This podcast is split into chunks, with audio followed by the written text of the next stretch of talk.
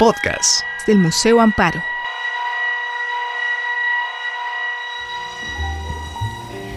Hola, buenas tardes, bienvenidos al Museo Amparo. Nos da muchísimo gusto recibirlos esta tarde. Hoy justo damos inicio al ciclo de conferencias 2017 sobre el programa de estudios e investigación de la colección permanente. En este programa han participado especialistas de cada uno de los temas que cubre la colección y cuyos resultados se encuentran disponibles para consulta en nuestra página web www.museoamparo.com.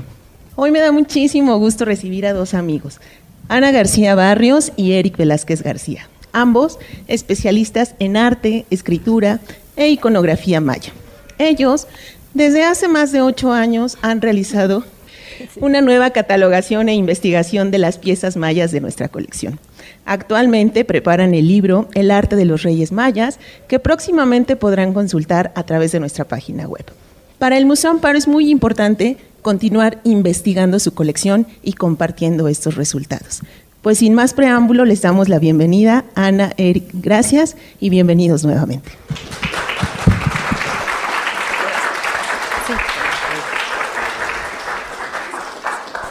Primero de todo, siempre yo empiezo ubicando a la gente y nosotros nos vamos a ubicar en este territorio de aquí que ya conocen, es el área maya, ¿eh? el sur de México, Guatemala, Belice, Honduras y el parte del Salvador, bueno, un poquito también de Honduras, no todo. Todo esto es lo que es el área maya, que es en donde vamos a centrar el estudio, ¿no?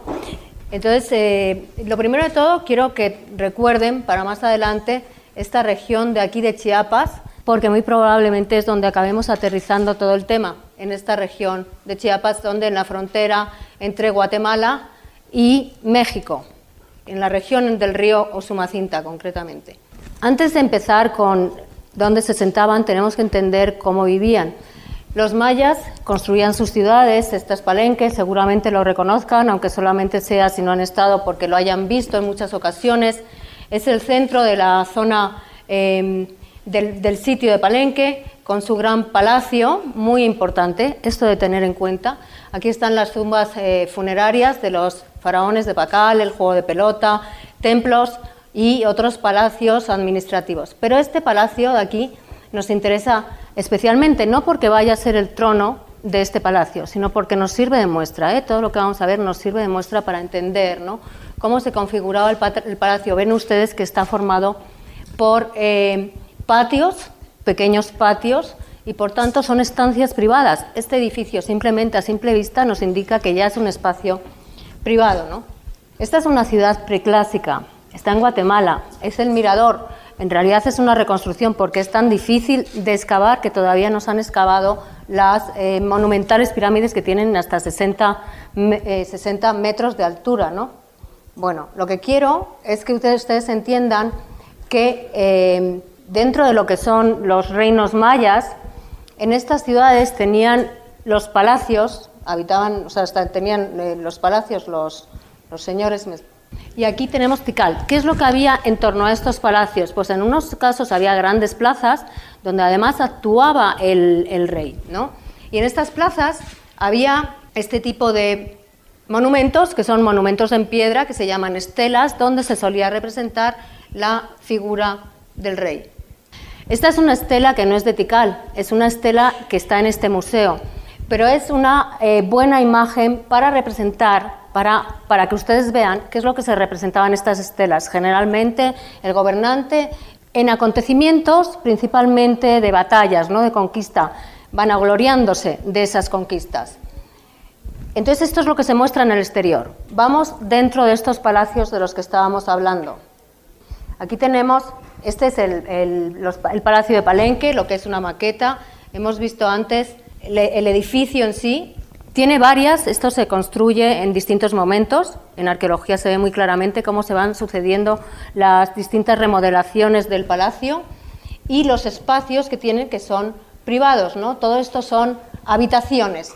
¿Y qué es lo que hay en estas habitaciones? Pues en la mayoría de estas habitaciones hay un elemento arquitectónico que se llama banqueta, lo que nosotros en, arqueología llamamos banqueta, que en realidad son tronos y también son camas, porque son los espacios donde también dormían, o eso pensamos. el Palacio de Palenque, pero porque me interesa también que ustedes se fijen en estas estancias de aquí, que es lo que vamos a ver a continuación. Estas son las habitaciones. Esto es el templo, el Palacio de Palenque, aquí, esta habitación, y esta otra habitación es de un sitio que se llama Ekbalam, que está en Yucatán. Está muy cerquita de Chichen Itza, al norte de Chichen Itza. Y aquí, como ven, estamos viendo una habitación con una banqueta, que es lo que llamamos nosotros banquetas, pero que está decorada toda la parte de abajo y que además eh, es un asiento, también podía servir, como digo, como cama. Y como ven, aquí están estos dos eh, círculos en piedra que servía como cortineros para cerrar las cortinas. Todo esto que nosotros nos encontramos en piedra mm, pelada, limpia, así, sin más, sin ninguna representación, sin color, porque todo esto tenía color, todo esto estaba pintado, absolutamente pintado. Entonces, eh, se ha perdido todo esto, pero tenemos imágenes, imágenes en, en piedra, como este panel, este panel de las Tunich, donde vemos donde vemos al Señor aquí sentado, está en posición, con los brazos en posición de recibir, y está sobre una banqueta. Fíjense, estos son, o sea, sobre un, esto sí que es un asiento, un trono, ¿no? Tiene aquí las patas, aunque no se vean porque lo están cubriendo estos señores que están aquí, que están de rodillas, llevan cuerda en los brazos y por tanto son cautivos le está recibiendo. Pero lo más interesante, bueno, lo más interesante es saber dónde está ocurriendo esto. Esto está ocurriendo en uno de estos cuartos que nosotros estamos viendo, ¿no? En uno de estos cuartos que nosotros le, que acabamos, acabamos de mostrar con sus cortinas.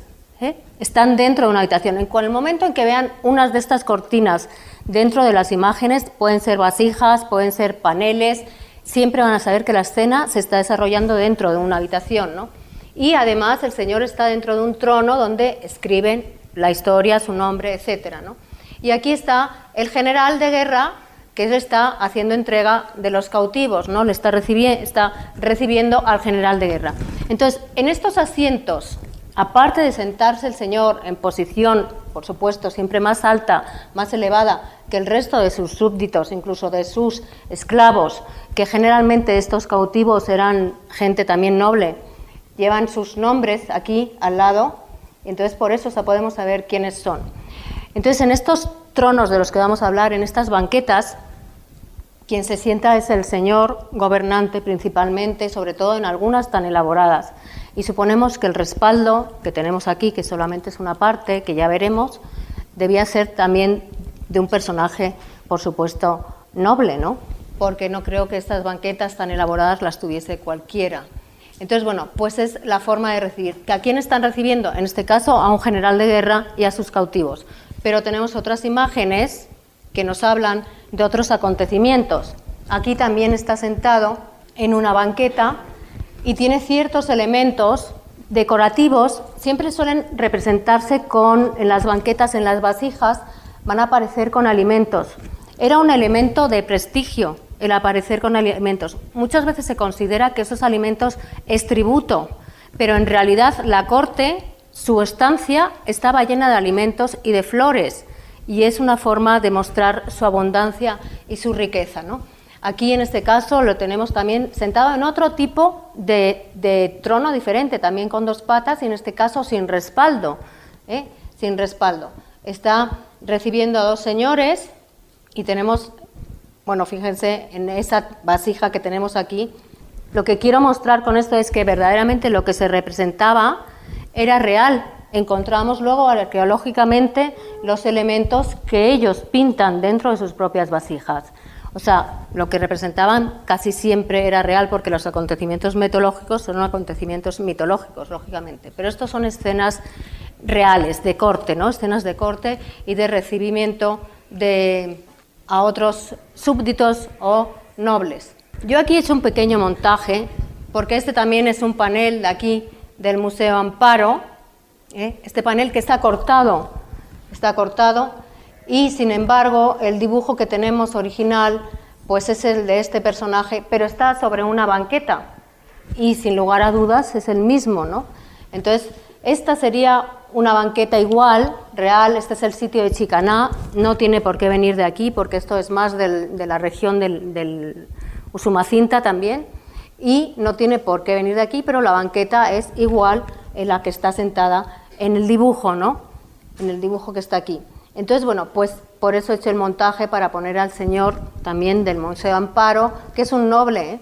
es un noble con su tocado de sacerdote que estaría recibiendo. Y luego tenemos, volvemos un poco al tipo de las banquetas, ¿no? porque tenemos este tipo de banqueta muy elaborada, pero tenemos otras que son macizas. Acabamos de ver una que tiene tres patas, esta que tiene grecas, esta que es en realidad una, una banca corrida sin más, que tiene atrás un respaldo, un cojín que está sujetando este personaje de aquí.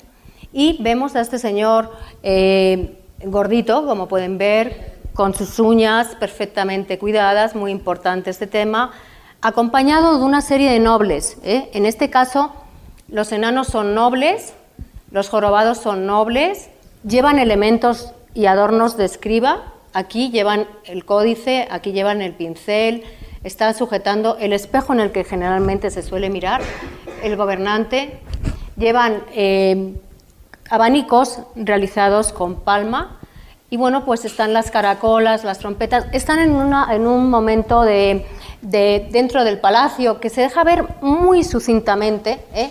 porque aquí arriba volvemos a tener de nuevo el cortinaje pero muy delicadamente, o sea, realmente ellos metían solamente los artistas con un pequeño detalle, ya indicaban al, observador de esa obra que estaban dentro de un palacio. ¿no? Aquí tenemos otra vasija también de aquí, de este museo, en el cual el personaje está sentado con la pierna que cuelga hacia abajo, una postura también muy habitual de los reyes, y está sentado sobre un trono. También está con bultos y, elementos eh, suntuarios. ¿no? Bueno, no le he dado la vuelta, no he puesto más que esta parte de la, de la vasija, pero creo que nos hacemos una idea que es otro tipo de banca que está también decorada. ¿no? Ahora nos vamos a ir acercando a esa región que les he indicado al principio en el mapa, que es Piedras Negras. Pertenece a Guatemala, es una ciudad maya que pertenece a Guatemala, pero enfrente está Yaxchilán, que pertenece a México, es el río Sumacinta quien hace la separación de estas dos ciudades. ¿no? Entonces, Piedras Negras, esto que es un dibujo de Tatiana Proskuriakov, eh, como ven, tiene una acrópolis con varios eh, palacios, eh, sucesión de, de templos, escaleras, y aquí en esta gran plaza las estelas de las que hablábamos antes, ¿no? pero mostrando además acontecimientos generalmente rituales y de recibimiento de cautivos. En algunas de estas estelas hay escenas que son poco habituales y que ahora veremos en algunas de estas estelas de aquí. ¿no? Entonces, bueno, pues Piedras Negras es una ciudad importante porque de ahí se ha recuperado un trono que es muy parecido, muy parecido al respaldo del trono del Museo Amparo, ¿no? Y por eso esto nos lleva a un punto donde muy probablemente eh, los escultores de esta ciudad hayan sido, o por lo menos de la zona, de la región, hayan sido los que hayan podido elaborar el, el trono del Museo Amparo. Esta ciudad poseyó, yo creo que probablemente el mayor elenco de grandes escultores del momento. Estamos hablando del 750 aproximadamente después de Cristo y tenemos una gran cantidad de firmas de escultores, cosa que no ocurre en otras regiones, pero aquí sí, en Piedras Negras hay muchísimos escultores. También en, en se conocen algunos, pero aquí hay una gran cantidad de escultores que están firmando sus obras. Y esto es muy importante porque además brillaban por eso. Van a ver ustedes, bueno, pues algunas cositas como decía, estas piedras negras es la estela 3. ¿A quién tenemos aquí? Fíjense, bueno, pues está en blanco y negro, pero siempre las estelas que están talladas en bajo relieve, con toda la escritura que viene aquí, es muy difícil de ver al, ojo del, observador de a pie, de la calle, ¿no? Entonces, siempre solemos poner las imágenes en dibujo, porque es mucho más fácil de entender lo que está ocurriendo aquí, ¿no? ¿Y qué es lo que está ocurriendo aquí? Pues aquí hay un trono con sus patas, dos patitas y un respaldo realizado en piedra, ¿no? Y quien está sentada es una mujer, curiosamente. Generalmente son hombres los que aparecen sentados en el trono, son los reyes. Esta es una mujer y con su hija. Es probablemente la mujer favorita del rey de ese momento, porque todo esto, en resumen, cuenta la historia de cuando el rey le pidió matrimonio, se casaron y cómo después de muchísimo tiempo tuvieron una hija. Y el rey, para celebrar todo esto, aquí la niña ya debe tener aproximadamente tres años, pero habían pasado, no sé si eran, no sé si habían pasado como 15, incluso más años, desde que se casaron hasta que tuvo esta hija.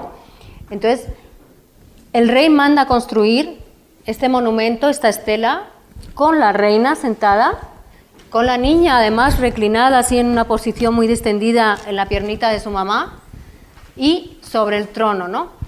Entonces, esto es muy poco habitual, verdaderamente, y sobre todo porque también el trono es el regalo que le hace el rey. O sea, aprovechan la estela que se pueden imaginar lo difícil que es hacer esto, ¿no? Detallar, además sin equivocación, sin error ninguno, detallar cada uno de todos estos jeroglíficos contando la historia, esta historia que yo les estoy contando. Le pedí matrimonio, nos casamos, después de tanto tiempo tuvimos a la hija y ahora celebramos que para el tantos años de haber reinado, yo le regalo el trono. Y entonces cuenta toda la historia, resumidamente, pero aprovechando el regalo del trono, que es la excusa final, cuenta toda la historia de esta mujer. Es un acto de afecto muy grande que no aparece, que nosotros intuimos como un acto de afecto, que no aparece de forma habitual, de hecho es la única que se conoce hasta ahora, en, el área maya. O sea, es un, acto de afecto y de cariño por parte del rey a su mujer y a su hija, que es hija, que no es hijo, no es, no es eh, heredero, ¿no? Aunque bueno, aquí ya aparece como reina, infanta, etcétera en los títulos. Entonces, bueno, pues ya simplemente este monumento sobre el que está sentada la, reina, sabemos que es de piedra, que tiene respaldo, que tiene dos patas, está hablando de un lugar mítico, bueno, sería un, trono más o menos así, esta soy yo, ¿eh? esto es en Chicaná, y sería un trono, la diferencia entre este trono y este, que creo que la están viendo, es que este trono es exento, este trono está realizado en piedra, tallado en piedra, mientras que esta es una banqueta. ¿eh? Sirve de trono y de asiento también, pero esto es una banqueta unida arquitectónicamente a lo que es el cuarto de la habitación. ¿no? Entonces, esto también hay que tenerlo en cuenta, que los tipos de modalidades de banquetas o de asientos que ellos tenían. ¿no? Y volvemos, seguimos en, en piedras negras. ¿no? Tenemos un panel que es una belleza, no es muy grande, es así, pequeñito, y es, eh, eh, perdón, un dintel que es el dintel 3. Yo les voy a poner esta reconstrucción que creo que se ve mejor para que ustedes vean, pero el original es el otro. ¿eh? Están todos los nobles, los hijos, los herederos, los tutores de los hijos y de los herederos de la corte, los nobles de otras ciudades que están aquí, sajales, por ejemplo, que son un título de título que hay, y el rey. El rey está aquí sentado recibiendo a todos. ¿Ven los alimentos de los que hablaba antes? Siempre están rodeados de alimentos. Realmente no es tributo, es que ellos se rodean de alimentos. Y está sobre un trono maravilloso que está perfectamente tallado. Como digo, los escultores de piedras negras brillaban por su, por su arte magistral de a la hora de, de tallar ¿no? en los monumentos. Y este es uno de ellos, porque insisto, es relativamente pequeño, pero está con todo tipo de detalle y aunque no se vea, los fondos están escritos todos totalmente con textos jeroglíficos, ¿eh? por todas partes, abajo también los nombres de los personajes, el futuro heredero y otros de otras cortes, niños de otras cortes que venían aquí a educarse con los preceptores de aquí, de Piedras Negras. Entonces, bueno, pues tenemos este trono, que es lo que nos importa, he contado un poquito la historia, pero lo que nos importa es el trono donde está sentado el Señor. Y vemos aquí la diferencia entre esta banqueta que hemos visto ya antes, esta banqueta que hemos visto antes, los alimentos, que como ven son los mismos, mismo tipo de alimentos que están aquí, y el tipo de trono, ¿no? O sea, muy probablemente tengan distintos, distintas estancias con distintos tipos de asientos para recibir según se reciba a unos o a otros, como ocurre en las cortes europeas ¿no? del siglo XV, XVI, XVII o todavía en la actualidad. El rey de España no recibe lo mismo en el mismo asiento a un eh, rey que a un em, marqués, conde o cualquier otro tipo de noble. ¿no? Entonces, esto muy probablemente es lo que pasaba allí. Volvemos a ver el trono de la reina con piedra y el trono que también está realizado en piedra y que muy probablemente fuese estas piedras negras, el, el, panel viene de allí, no hay dudas, esta estela también viene de allí, no hay dudas, con lo cual había una tradición importante de escultores que estaban haciendo tronos en piedra, tronos, sillas, estos asientos gigantes que son tronos, ¿no? más que banquetas. Bueno, aquí es para que se vea la, la foto, pero en realidad a donde voy es a este otro trono. Este otro trono es el que ha aparecido, se encontró en Piedras Negras. Y estamos viendo, la señora está sentada en un asiento de piedra que el Señor está rigiendo a todos los que le están viniendo a ver su visita de nobles, de vasallos, de futuros herederos que están todos reunidos en torno a él en un trono igual que este o muy parecido. He dejado solamente la mitad he ampliado, a lo mejor se ve un poquito borroso, pero quiero que se fijen en esta parte de aquí, en los diseños. ¿eh? Es muy poquito. Fíjense en este tipo de voluta que va por aquí, es esta voluta que va por aquí. Fíjense en este tipo de adorno que hay aquí, es este adorno circular, oval que hay aquí. Este tipo de espiral que hay aquí, es esta espiral que hay aquí.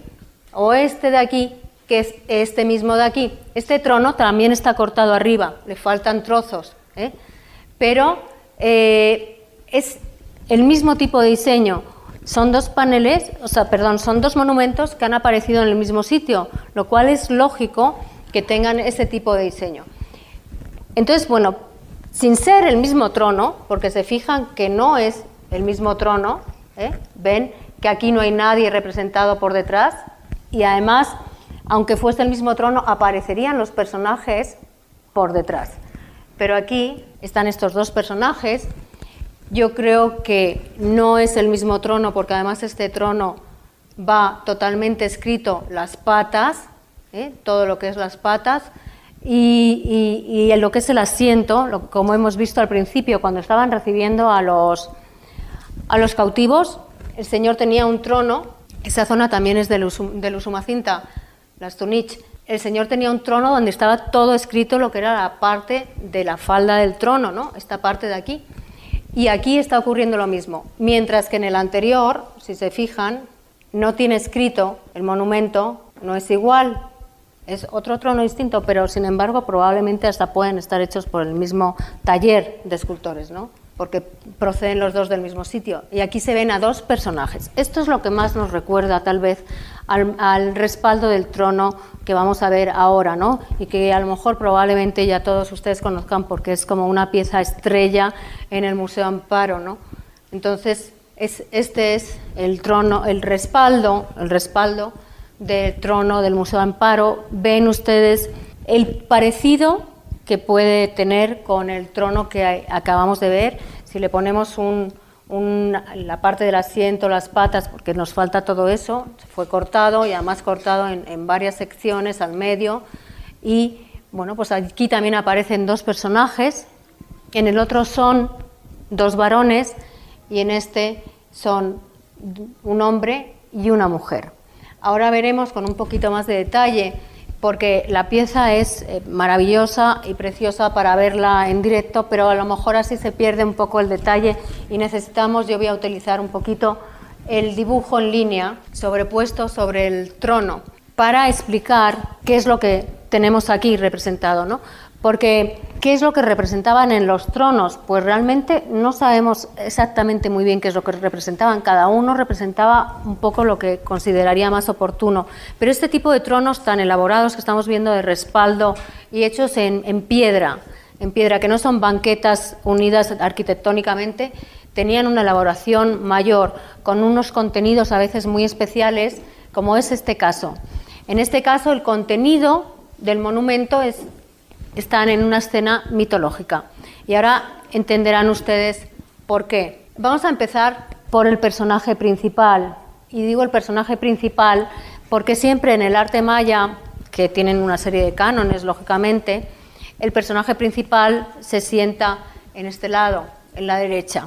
El personaje principal es varón, se le ve más grande, con esa posición está en una postura eh, sentado, lo que nosotros denominamos eh, posición oriental, sentado en posición oriental con el cuerpo de frente, las piernas cruzadas, está como dialogando, como inclinándose hacia este otro personaje de aquí, que es un personaje femenino. Vamos a ver un poquito con detalle qué es lo que lleva. Esta forma parte de su cabello, empecemos por la cabeza. El cabello lo lleva en mechones y esos mechones van decorados con cuentas. Cada uno de los mechones va adornado con cuentas, muy probablemente fuesen de hueso o probablemente lo más seguro es que fuesen de jade, que son más fuertes que el hueso, o la concha, que también podrían ser de concha, porque como no tenemos el, color, pues solamente podemos especular. Pero son adornos que, como ven, están adornando cada uno de los mechones de cabello del, del gobernante. Lo que lleva aquí, esto es muy importante porque lleva una especie de flor con plumas que se vuelcan hacia arriba, estas plumas que se vuelcan hacia arriba y esta flor. Esto que lleva aquí es un signo. Los mayas, dentro de su forma de concebir el arte, lo concebían metiendo también determinados elementos semánticos que tomaban de iconos que eh, podían ser utilizados también en escritura. Y esto es lo que están haciendo aquí, con este icono que es el signo para noche, oscuridad, akbal. Y este signo de noche y de oscuridad, junto con esta flor, es un tocada especial que hace alusión a un dios. Y ese dios es el dios Izamnah. Es un dios que estaba aquí en la diapositiva anterior. Es este dios que también es conocido en los códices mayas del posclásico, del momento de la llegada de los españoles.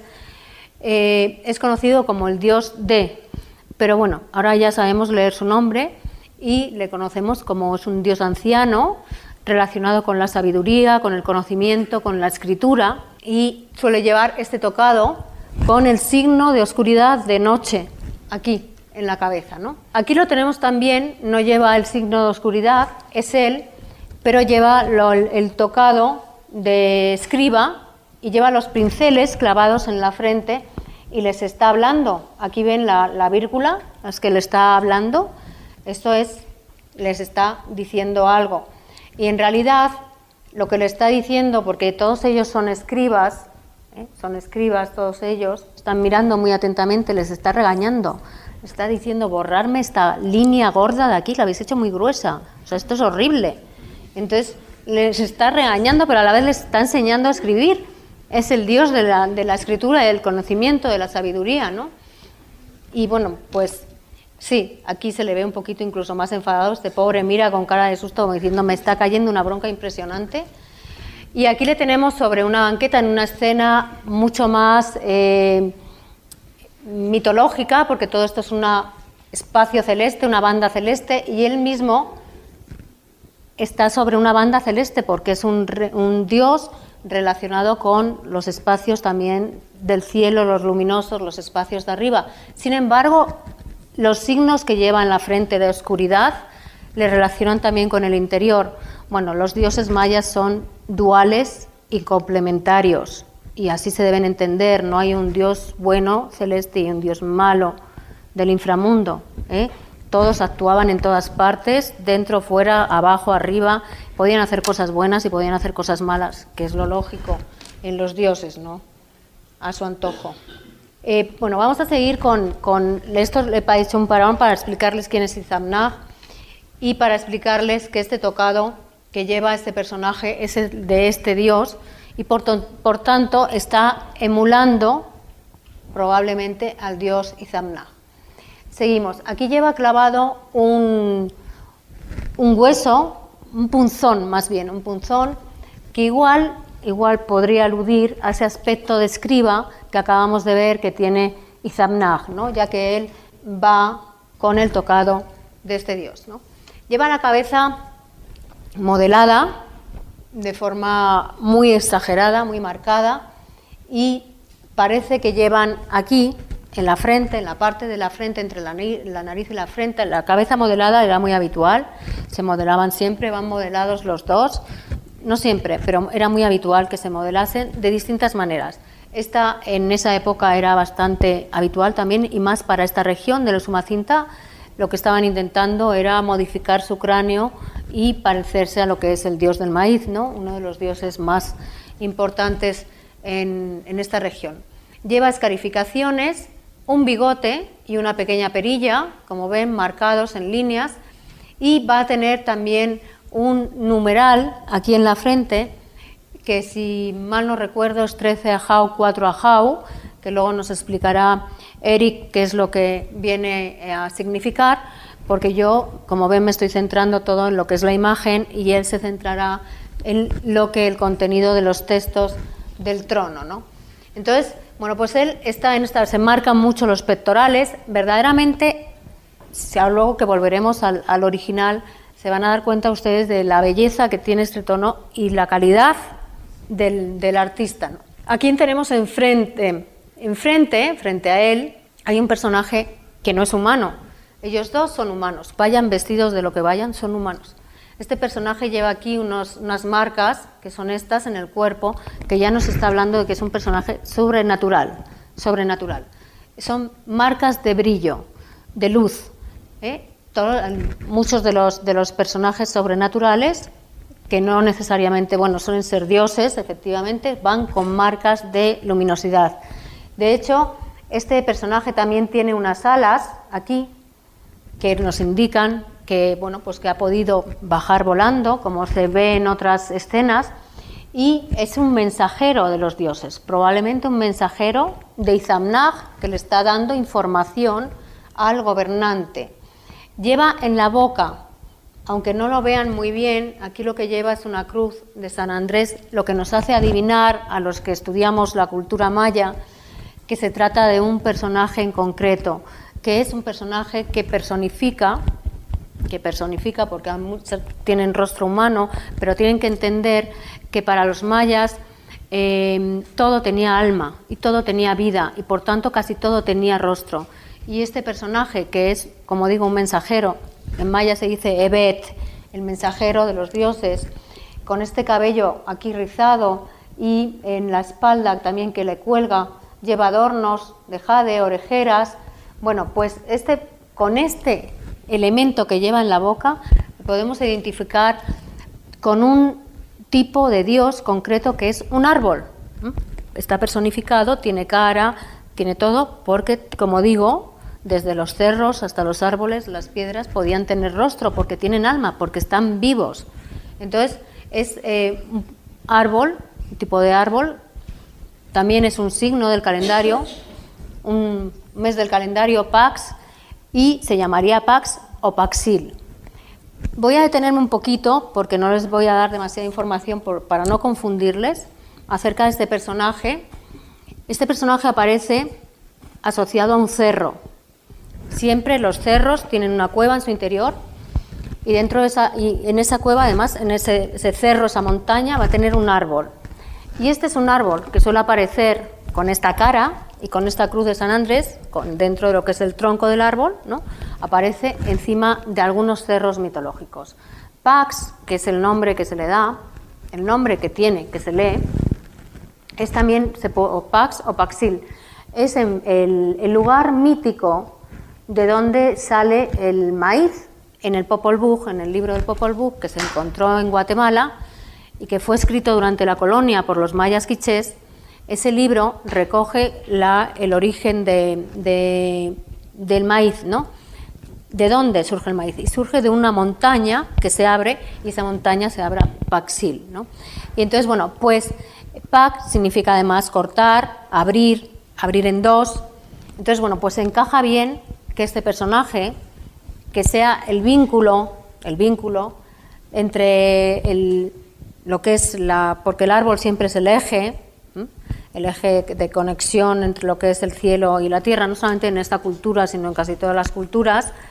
Bueno, pues este personaje, este pequeño ser sobrenatural que está aquí, de una manera mucho más pequeñita, como pueden ver, que el resto de los, de los dos personajes, que decimos que lo identificamos tanto por la cruz de San Andrés que lleva en la boca, como por los elementos de brillo que nos indican que no es un ser humano, sino que es un personaje sobrenatural, es un ser luminoso. Su sustancia probablemente, perdón, su materia probablemente fuese de luz. Entonces, bueno, aquí está actuando y tiene alas, con lo cual ha podido venir volando. Este personaje aparece en otras vasijas también como mensajero de Izamnag. Entonces, de este dios del cual está personificando este, al cual está personificando este gobernante, ¿no? Bueno, vamos a fijarnos también un poquito en los adornos, lleva un faldellín y pasamos a la señora. Es una mujer, pero lleva solamente una, especie de, envuelto, lo que se llama corte, envuelto por la cintura que le cubre a media pierna. Lleva el pecho al aire. Esto es habitual. ¿eh? Bueno, aunque no aparece muchas veces representados, porque hemos visto antes a la mujer sentada de frente que llevaba su huipil, sí es cierto que aparecen en algunas ocasiones y que además curiosamente suelen aparecer muy discretamente con el pecho descubierto, pero no se le ve, suelen aparecer tapándose como está aquí, ¿no? Por eso también he puesto esta otra imagen, ¿eh? viendo a la mujer en piedra. Esta es otra mujer, son las pinturas que aparecieron en el sitio de Calakmul, en una pirámide toda pintada con mujeres, con alimentos y enfrente hombres. Entonces, esta mujer también va descubierta, si se fijan, la posición del brazo siempre ocupa ese espacio para que no se le vea nada, pero lleva la misma falda, la misma altura que ella, ¿no? Entonces, pues sí que había tradición, incluso hay una reina, que no la he puesto aquí, está en una estela, y se le ve un pecho, está cubriéndose con un plato, pero ella va de, media o sea, de medio cuerpo para arriba desnuda.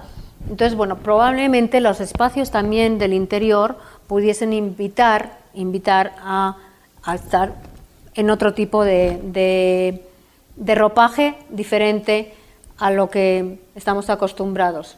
Un momentito, voy a dar hacia atrás. Bueno, en, el caso de la mujer nos falta, nos falta parte del rostro, lo que es la nariz, pero tiene aquí un elemento, un elemento que es típico de la decoración facial de la región del Sumacinta, aparece muchísimo en Palenque, lo llevan los, los gobernantes aquí en la parte de la frente, entre la frente y la nariz, es para alargar, para marcar aún más el, lo que es la modelación cefálica, ¿no? para hacerla aún más elevada. Entonces, esto debía ser un canon de belleza suyo del momento, lógicamente que además les debería distinguir ¿no? por este tipo de adornos que llevan, que llevan muñequeras, se están distinguiendo desde luego del resto de la, de la clase social. Su cabeza, su, perdón, su cabello está también formado por mechones, alborotados cogidos con una cinta, adornados con plumas, como él, ¿no? Lo lleva también aquí una serie de plumas. Fíjense en cómo se mueven, ¿no? En el caso de él se mueven hacia adelante, en el caso de ella se vuelven hacia atrás. Están ocupando la cabeza parte de lo que es el respaldo del trono, lo que están marcándoles, porque el respaldo del trono al final queda hueco, lo han conseguido ahuecar, de tal manera que a ellos se les vea perfectamente el perfil, ¿no? O sea, todo esto es una labor muy ardua si no, no dejamos de pensar con qué estaban esculpiendo también estos señores. Estos señores están esculpiendo con piedra, porque su tecnología es de la edad de piedra, no tenían metales. Entonces, aún por eso se hace aún más valioso el arte y el diseño el diseño también de esto. Bueno, tenemos a la mujer que como parece que está, le está tocando el cabello, reposa su mano y parece que toca el cabello del, dios Paz, su mano está descansando aquí, están en posición realmente bastante distendida, no están en una posición, hablando entre ellos, están comunicando, ella parece como que tiene una posición que parece que recoge al, al dios y luego, ¿dónde están? ¿Qué es todo esto que hay aquí? Bueno, aquí hay el texto del cual se ocupará Eric. Hablará también de los numerales que llevan grabados en la frente y por qué. Y vamos ahora a este espacio de aquí, ¿no? ¿Qué es esto que tenemos aquí? Bueno, pues donde están, ya que estamos en un, en un acontecimiento mítico, el rey va con un tocado de Izamnag y probablemente personificando a Izamnag. Tiene al mensajero de Izamnag delante, que está aquí, este Evet, con sus alas, que ha venido de arriba o de abajo, luego lo veremos. Y luego, además, todo esto nos está indicando que están en un, en un, acontecimiento sobrenatural. O sea, no estamos viviendo un acontecimiento como el que hemos visto antes, que están recibiendo a otros nobles, que están recibiendo a cautivos, a sus generales, que están con todos los vasallos en las cortes. No, en este caso están en un acontecimiento participando ellos mismos de un acontecimiento mítico. Y eh, lo que tienen aquí, todo esto, es una sucesión en realidad de mascarones. Voy a ver si consigo que vean ustedes el ojo. Y bueno, todo esto, que son lo que llamamos nosotros mascarones, son eh, perfiles, aquí lo tenemos más fácilmente. Es en realidad, vean este jeroglífico de aquí, este es el jeroglífico para Witz, que significa cerro, y si se fijan, todo esto que tiene el cerro son elementos de piedra, ¿eh? porque cuando escribimos tun, piedra en maya, vamos a meter también estos pequeños elementos, estas bolitas, estos punteados, estos rayados eh, circulares que van decreciendo, todos esos son signos de piedra, ¿no? Nos están indicando que están en un espacio de piedra, que es lo que está ocurriendo aquí. Pero además, pero además nos están indicando, fíjense aquí, a ver si son capaces de verlo, esto es un cerro, esto es un ojo, está como volteado. Y aquí está la nariz y se abre la boca. Se lo voy a poner más fácil. Sí, está como tumbado, porque, como digo, estos espacios naturales y sobre todo estos espacios mitológicos tenían vida y al tener vida tienen alma, tienen forma, tienen cara, tienen ojos. Aquí tenemos este eh, este cerro, que es un cerro, un cerro, mitológico, aquí está lanzando el dios de la lluvia, aquí está el dios de la muerte, están lanzando a un bebé con aspecto de jaguar y se abre la boca, se abre la boca, de aquí salen las, lo que es la, lengua, los ojos, ¿lo ven? ¿Ven los elementos de piedra que marcaba antes con el jeroglífico? ¿Eh? Son estos. Entonces, Volviendo atrás, si ya tenemos visto esto, que lo que nos está indicando semánticamente toda esta información que mete el pintor y que mete el escultor, pintor, porque esto es una vasija extendida, es una fotografía de una vasija. Toda esta información que nos está dando el pintor y toda esta información que nos está metiendo aquí, tallado, el escultor, es la misma realmente. Y es que esto están en una cueva, en un cerro, porque cerro y cueva es lo mismo, o sea, montaña siempre tiene dentro una cueva, y es donde acontecen esos espacios, donde acontecen esos em, acontecimientos mitológicos, ¿no? Es donde ocurren esos acontecimientos mitológicos, en esas cuevas, en esos, son portales, ¿eh? portales que te permiten traspasar de una realidad a otra, o de una realidad a una a otra realidad diferente, ¿no? que es la del espacio sobrenatural.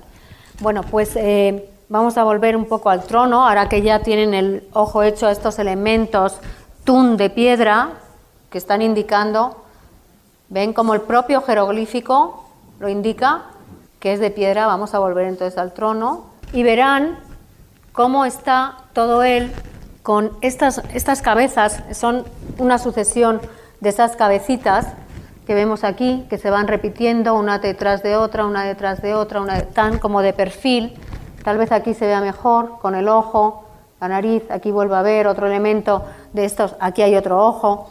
A lo mejor es difícil, pero después de verlo varias veces vamos incluyendo y viendo los ojos y los elementos, estos elementos tun, que son estos, que nos está indicando, nos está indicando, no nos está indicando, nos podría estar indicando, que a veces lo hacen, de qué es el material con el que está hecho, pero eso lo, indican cuando lo están dibujando. Cuando tienes el propio material en piedra, entonces no, no lo indican. Pero esta, este tun, esta piedra que ellos están indicando aquí, es clarísimamente, están señalando que están en un espacio de piedra, un cerro, y están dentro de una cueva, que además lo dejan marcado hacia el exterior, ¿no? lo remarcan y todo esto sería el interior de la cueva, donde estaría ocurriendo ese acontecimiento mitológico que probablemente ahora nos pueda dar algún tipo de detalle más el doctor Eric Velázquez. ¿no? Entonces, bueno, dos personajes, masculino, femenino, un personaje sobrenatural en el centro, que es eh, un Evet, un mensajero, el personaje principal que va marcado con el tocado, emulando probablemente al dios Izamnag. Este personaje que aparece tantas veces con el dios Izamnag también como mensajero, con esos signos de brillo. La mujer escuchando todo este, este y participando de este acontecimiento mitológico. Y eh, bueno, este que ya lo hemos visto, el cerro La Cueva, ¿no? con lo que enmarca todo. Y vamos a continuar. Ahora yo por mi parte he acabado de explicarles lo que es el respaldo del trono y solamente decirles de dónde podría ser su procedencia. Si vemos este respaldo de trono con estos dos personajes y a la vez vemos el respaldo del trono completo que ha salido en piedras negras, todo apunta a que muy probablemente este trono venga de piedras negras, sea se haya producido ahí o en su entorno a lo mejor en Yasilán, a lo mejor en una corte cercana, pero muy probablemente sea de piedras negras por el tipo de calidad, el tipo de diseño, todo lo que están representando, ¿no? Nos lleva a pensar en eso. Ahora quiero que vean la última imagen, que es esta. Están también todos sentados, se llaman todavía a día de hoy Aquines, acujunes es como se llamaban en la época, en el maya clásico, son sacerdotes, el término es el adorador o el que adora, son sacerdotes, se siguen llamando aquines, están sentados en su banca y están diferenciándose igualmente de las mujeres que están atrás de pie con sus bultos sagrados, todas ellas también aparecen estos bultos sagrados en la época prehispánica en estelas y están con los elementos sagrados, ¿no? Santiago Matamoros, dos custodias, que esto me llama mucho la atención, y bueno, pues haciendo todos sus rituales, sentados también en su banco principal, que es mucho más sencillo, sin lugar a dudas, y probablemente no le estén dando la importancia que tiene, pero seguramente ese banco no sea el banco donde se sienta cualquiera, cualquier día, ¿no? Es el banco donde se están sentando ellos para hacer esta ceremonia. Pues con esta parte yo ya termino y les dejo. Muchas gracias con Eric Velázquez.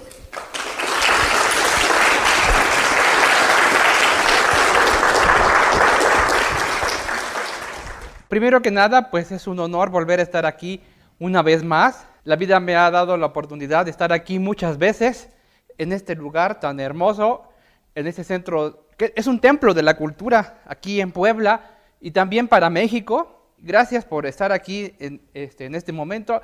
Gracias a la plática que nos dio la doctora Ana García Barrios, tan clara, que me permite a mí ahorrar muchas cosas, explicar otros aspectos. Como dijo la doctora Ana García Barrios, yo me voy a enfocar sobre todo a los temas escriturarios asociados con este, este respaldo de trono. Debemos de comenzar por lo más obvio, eh, de donde, que decir que los mayas del periodo clásico tenían una lengua eh, que no era, bueno, era una lengua oficial para escribir, una lengua de prestigio en la cual escribían, aunque posiblemente hablaran otras lenguas mayas vernáculas que no escribían o no escribían en la misma eh, cantidad o en la misma proporción o no usaban para escribir porque eran sus lenguas vernáculas. Ellos preferían escribir en una lengua común a todas las élites de todas las regiones, un idioma ya extinto de la familia maya, pero que tiene unos parientes que son en la época colonial el choltí, así se llamaba choltí, eh, eh, y también el chortí, que todavía se habla eh, en el límite entre Guatemala y Honduras.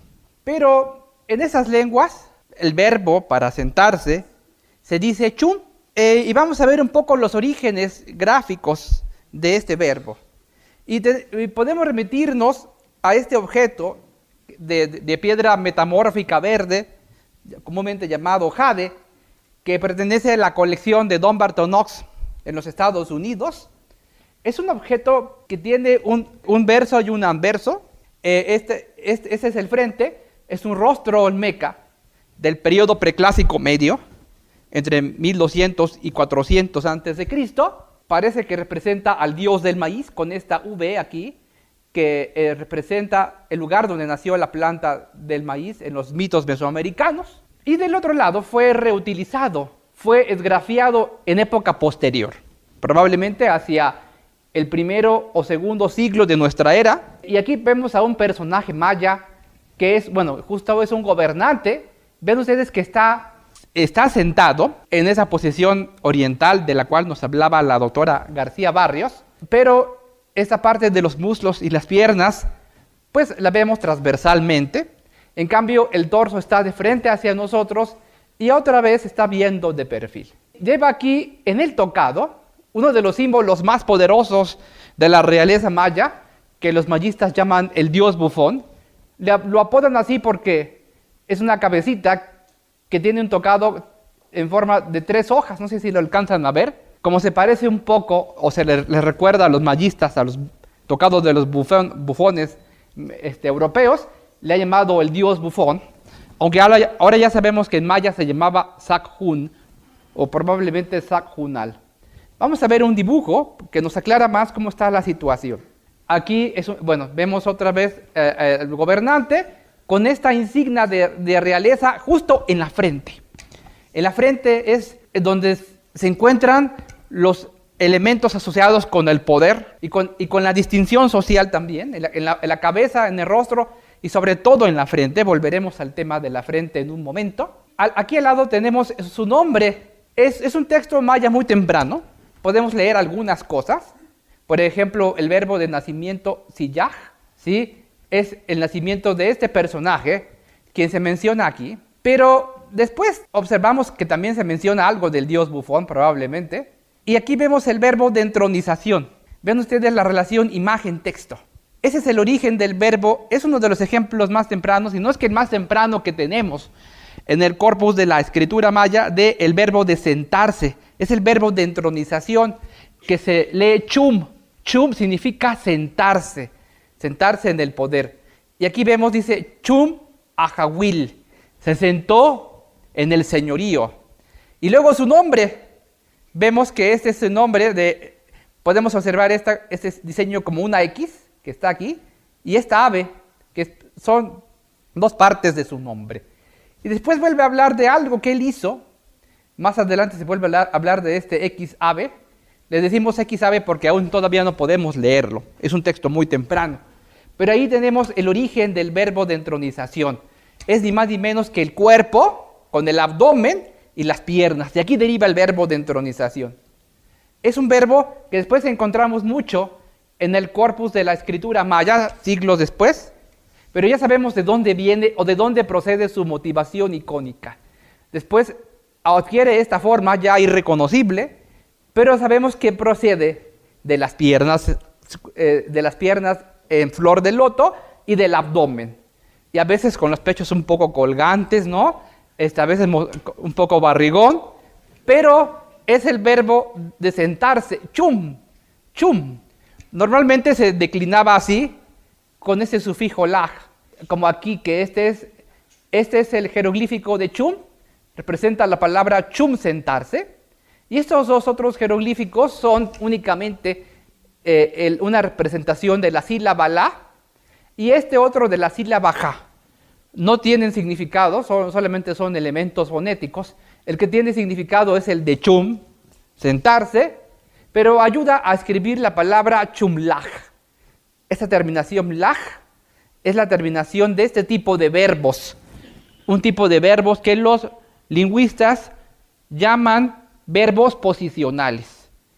Hay otros verbos posicionales en la escritura maya como acostarse, reclinarse, ponerse de pie, como su nombre lo indica, estos aluden a categorías que tienen que ver con las posturas del cuerpo. Y entre ellos está el verbo de entronizarse.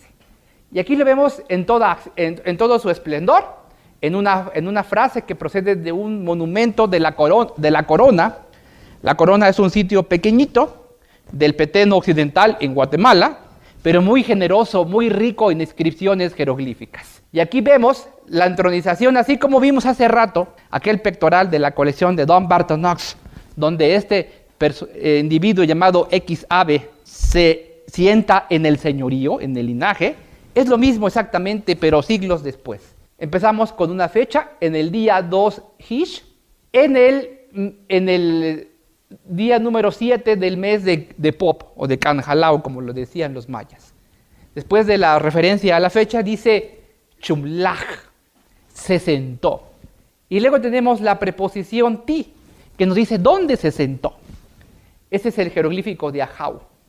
Aquí se lee Ajahuel, o Ajaulel, mejor dicho. Se sentó en el linaje, en el señorío. Si la palabra Ajau significa señor o gobernante, la palabra Ajahuel significa señorío o linaje. Vemos que siglos, siglos antes, otra vez en el pectoral de Don Bartonox, se decía, no se decía Ajahuel, se decía Ha variado la palabra porque también han variado los siglos, ¿sí? Eh, grosso modo tenemos eso. Dice, ¿quién se sentó pues en el linaje o en el señorío? Y aquí está el nombre del que se sentó. Este pajarito este es el jeroglífico de la palabra cook. Ustedes lo ven así muy encopetado. ¿No les recuerda así como a Donald Trump? Así, con el copete así para adelante. ¿Sí? Dice, se llama Cook Ajao. Por cierto que en Palenque sí, el lugar donde se entronizaban se llamaba la Casa Blanca. ¿eh? Bueno, la Saknuk la Casa de la Piel Blanca. Entonces ahí sí se entronizaban en la Casa Blanca. Este, Dice, este es Kuk Ahau. Chumlak ti Ahauel Kuk Ahau. O sea, el señor Kuk Ahau se sentó en el linaje, en el señorío. Conviene reflexionar en una cosa. Además de estos contextos políticos, el verbo de sentarse también se utiliza mucho en contextos del calendario. Sobre todo en este tipo de expresiones del mes son meses o veintenas, como su nombre lo indica, cada mes tiene 20 días. Y aquí vemos que tiene el número 7. En realidad es el octavo día, aunque diga 7.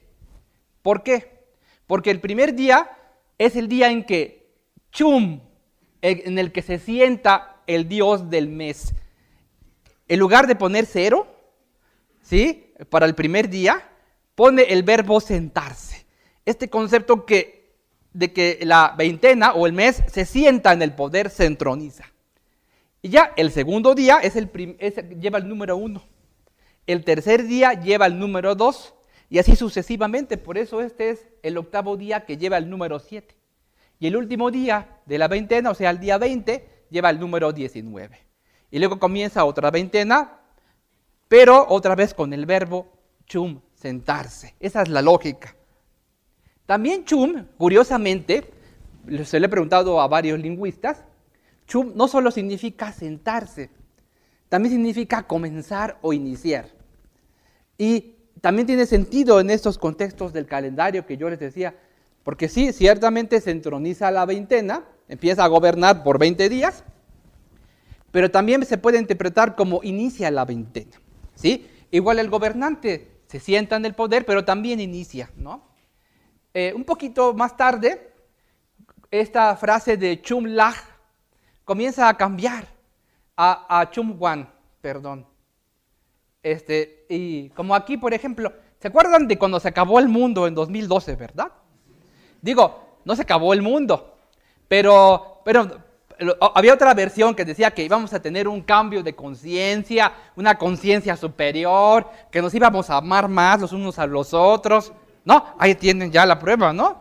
La profecía esa del, del, fin del mundo o de la nueva conciencia, como les decían los, los New Age, está en un, en un monumento, en una inscripción de un lugar llamado Tortuguero, este, en Tabasco, ¿sí? Eh, y, procede, este, este, fragmento procede de esa inscripción justamente, habla de un gobernante, que era la competencia de Pacal, ¿se acuerdan de Pacal, el de Palenque, no? el que está sepultado en el templo de las inscripciones. Su competencia era el rey de Tortuguero, este, mm, quien se llamaba Balamahau. Pero eso es lo que menos importa ahora. Lo que más importa es ¿qué frase usaba para decir que ascendió al poder? Dice, Chum Guanit Ta Ajaulel. Otra vez, si lo recuerdan, se había sentado en el señorío, en el linaje. ¿Sí? Y esto es como del año 640 por ahí de nuestra era, o sea, en el siglo VII. Pero a principios, bueno, en la primera mitad del siglo XX, en el Archivo General de Indias de Sevilla, unos grandes investigadores, este, filólogos, historiadores, este, descubrieron un documento de principios del siglo XVII, escrito en, un idioma ya extinto, que es el chontal de, de Acalan. Ese chontal de Acalan también es un idioma maya. Y los que hablaban chontal de Acalan eran los reyes de Itzamcanac. Este, eran estos chontales comerciantes que vivían en el río Candelaria, en el sur de Campeche, y también en la, laguna de Términos. No sé si ubique la laguna de Términos. Ahí vivían y tenían su reino, una ciudad muy próspera de comercio. Y el último de esos gobernantes se llamaba Pablo Pazbolón. Ya después se llamó Pablo porque fue bautizado después de la conquista.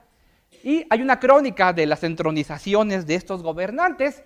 Y miren la frase, esto es del año 640 y esto es como de 1590.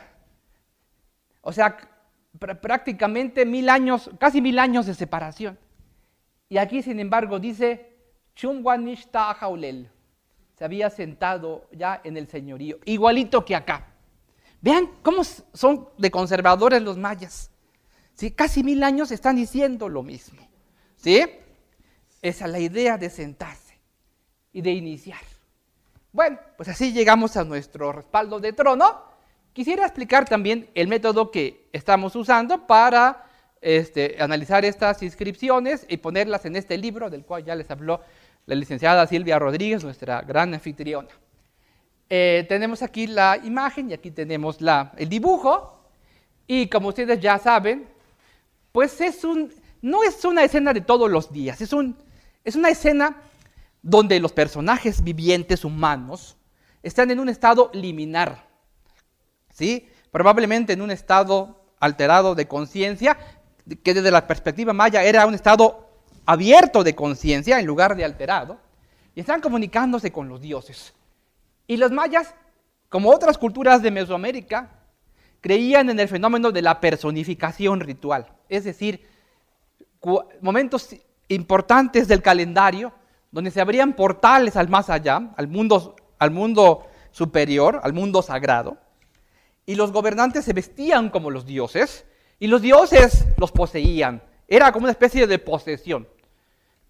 A diferencia de la posesión satánica, este, de, eh, de, todas estas cuestiones este, que eh, pueden ver en las películas de Hollywood, aquí no pierden la conciencia sino que es importante que sigan teniendo la conciencia humana, porque cuando está ese Dios habitando en el pecho, que los está poseyendo, hay un diálogo entre el Dios y el gobernante, y entonces inclusive el Dios puede hablar por boca del gobernante.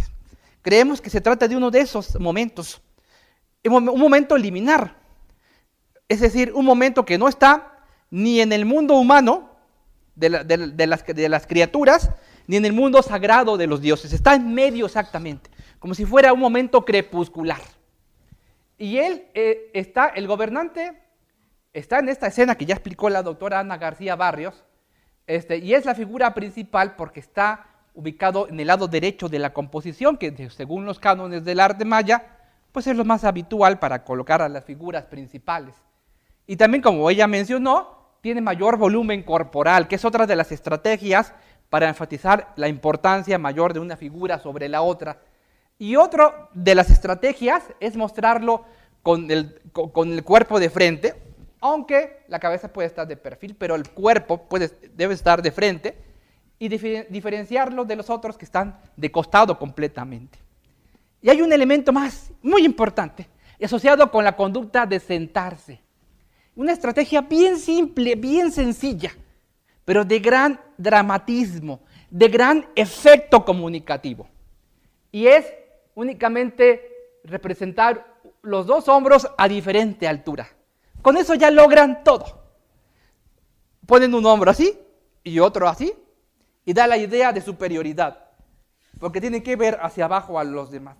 Es como, miren plebeyo, les hago el favor de verlos. ¿Sí? Imaginen, imagínense a Trump así en la Casa Blanca, ¿no? Con todos los gobernantes que van. ¿Sí? Así más o menos. Y eh, bueno, pues él es, él es el gobernante de un reino cuyo nombre no conocemos porque justo aquí se erosionó la piedra. Como decía un colega mío, Nicolai Grube, un alemán que aprecio mucho, este, decía, siempre, siempre, donde está lo más interesante, ahí se erosiona todo está erosionado, perdido. Bueno, entonces aquí estaba la clave para probablemente para saber de dónde venía este objeto y aquí está justo erosionado. Solo sabemos que es un Kuhula de, de, de alguna casa dinástica de nombre erosionado. Ahorita vamos a volver allí. Y bueno, pues él está en esta escena recibiendo a un ser que es el mensajero del Dios que él mismo está personificando. Eh, este es un ese es un Dios de, categoría menor, es un mensajero del Dios supremo Itzabna, quien llega y saluda al hombre Dios mismo. Porque en este momento, que se llama concurrencia ritual, concurren las dos personalidades al mismo tiempo. Él es 100% humano, como gobernante, y también él es 100% Itzabna, porque están concurriendo al mismo tiempo en este estado de limitar no es un estado ordinario, es un estado probablemente de, trance al cual llegan a través de ciertas técnicas, que no es el objeto de esta plática, pero este, están abriendo un portal al más allá, y como dijo la doctora Ana García Barrios, el, el escenario es inmejorable. La entrada al inframundo, una cueva. ¿sí? Vamos a analizar un poco el texto jeroglífico. A ver, Aquí tenemos unos acercamientos. Empieza como el otro texto que vimos este, del sitio de la corona, con una fecha. Toda inscripción maya comienza con una fecha. porque la fecha es, es, es el equivalente al adverbio de tiempo. Nos ubica temporalmente los sucesos. Y después de la fecha viene un verbo. Es el caso que nos ocupa aquí. Vamos a ver una aproximación de este texto. Dice, en el día 9 Eb. Y aquí tenemos la veintena. ¿Y qué, creen que es? El asiento de Sutz. O sea, el primer día de la veintena cuando se inició, cuando se entronizó. Aquí está otra vez el jeroglífico de sentarse, pero asociado con el mes, con la veintena. En el día 9 Eb y en el comienzo del mes de Sutz, o Sutz, que significa murciélago. Ahí, por cierto, está la cabeza del murciélago. Y luego viene el verbo. Dice emei. Está el, eh, este jeroglífico que representa el, verbo bajar o descender, em, más el signo silábico ye, que es esta manita, para decirnos emei, descendió. ¿Desde dónde descendió? Desde un lugar llamado Wak Chanal, que quiere decir lugar del seis cielo o lugar, seis alto o seis elevado. O sea, descendió de algún lugar del cielo llamado Chanal, lugar del seis cielo. Aquí justo eh, debe ser el complemento del nombre de ese lugar sagrado, que ya está también muy erosionado. Y luego dice, ¿quién descendió? Y tenemos aquí los signos silábicos, los tenemos aquí, Y, B y Ta. Y, B y Ta que forman la palabra Yebet, que significa mensajero. Pero es el mensajero de este personaje. La, inscripción sigue aquí, en este bloque jeroglífico. La palabra Ebet significa mensajero, pero aquí comienza con Y, porque esta Y, antes de la E, es el pronombre posesivo. Dice que ese es el mensajero, sí, pero el mensajero que le pertenece a este. Es decir, ese sustantivo mensajero, pero con el pronombre posesivo. Y ese pronombre posesivo y le pertenece a este. Es el mensajero del dios Itzabna. Ahorita vamos a ver que este se lee este, eh, Itzabna Kokach Mut. Es el nombre del dios celeste. Hasta ahí acaba la primera parte de la frase. Que en esa fecha sagrada descendió del seis cielo el mensajero del Dios supremo Itzamna, que justamente pensamos que es este que está aquí. ¿Sí? Eh, en esta parte que está muy erosionada, eh, aquí tenemos dos dibujos diferentes. Este, este es de Ian Graham y este es de Christian Prager. Se nota mejor en este dibujo que probablemente se trata de este personaje. Como dijo la doctora Ana García Barrios, es una, es una especie de árbol llamado civicté. ¿sí? Eh, ese es el jeroglífico de T, árbol, que significa árbol del hollín. Ese es el nombre del mensajero. Civicté descendió del cielo, más, más probablemente ese es el nombre de Civicté. Descendió del, este, eh, es el mensaje, descendió del cielo, del seis cielo, y es el mensajero de Itzamna. Eh, es más probable que eso sea lo que está aquí, en esta parte tan erosionada. Y se acaba esta primera frase y comienza la segunda. La segunda es todavía más enigmática, porque tiene partes muy erosionadas. Empieza con un verbo, este que está aquí, que es el verbo up. Ven ustedes que aquí lo he puesto. Ese verbo up significa subir, subir. Y está declinado como tabai, subió o ascendió. Es interesante ya de hecho que primero desciende y luego asciende.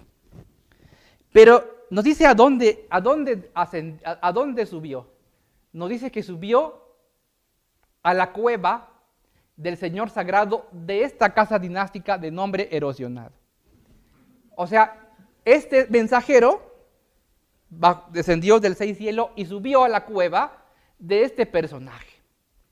Aquí cabe decir que por otros contextos sabemos que no necesariamente Abai quiere decir subir, de ascender literalmente, sino que es una forma de hablar, una forma discursiva que equivale a llegar a un lugar. Tenemos varios ejemplos así, eh, de que los gobernantes cuando viajan a otra ciudad, dice que subieron a esa ciudad. Es como esta mañana que yo vine desde la CDMX y subí a Puebla de Los Ángeles. Bueno, este, es más o menos el sentido. Así que no necesariamente tiene la idea de que bajó del cielo y subió a la cueva, sino que se dirigió a ese lugar sagrado donde tenía lugar esta ceremonia, este encuentro con, el gobernante que es al mismo tiempo Itzamna. O sea, arriba está Itzamna en el cielo, de donde él viene, pero luego cuando baja vuelve a encontrarse con Itzamna a través del gobernante que lo personifica.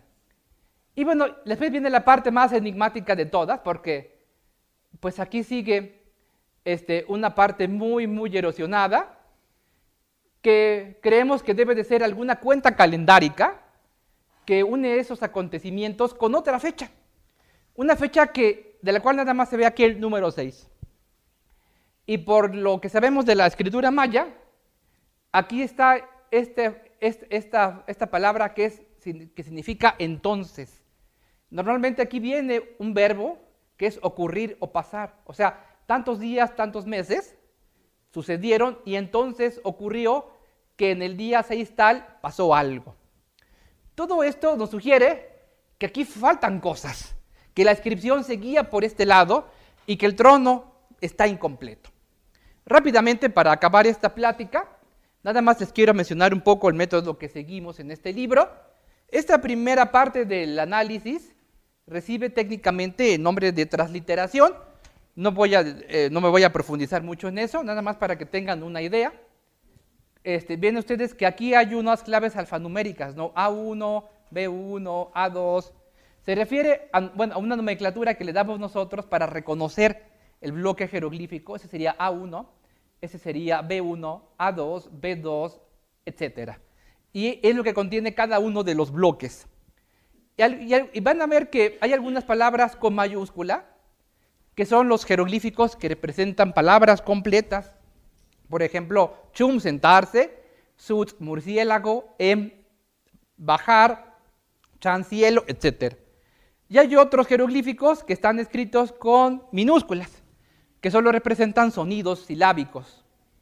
Y ese es el paso de la transliteración, nada más poner uno a uno los elementos que están en el texto jeroglífico sin interpretarlos, sin ir más allá. Y el siguiente paso, en itálicas o cursivas, ya es más interpretativo.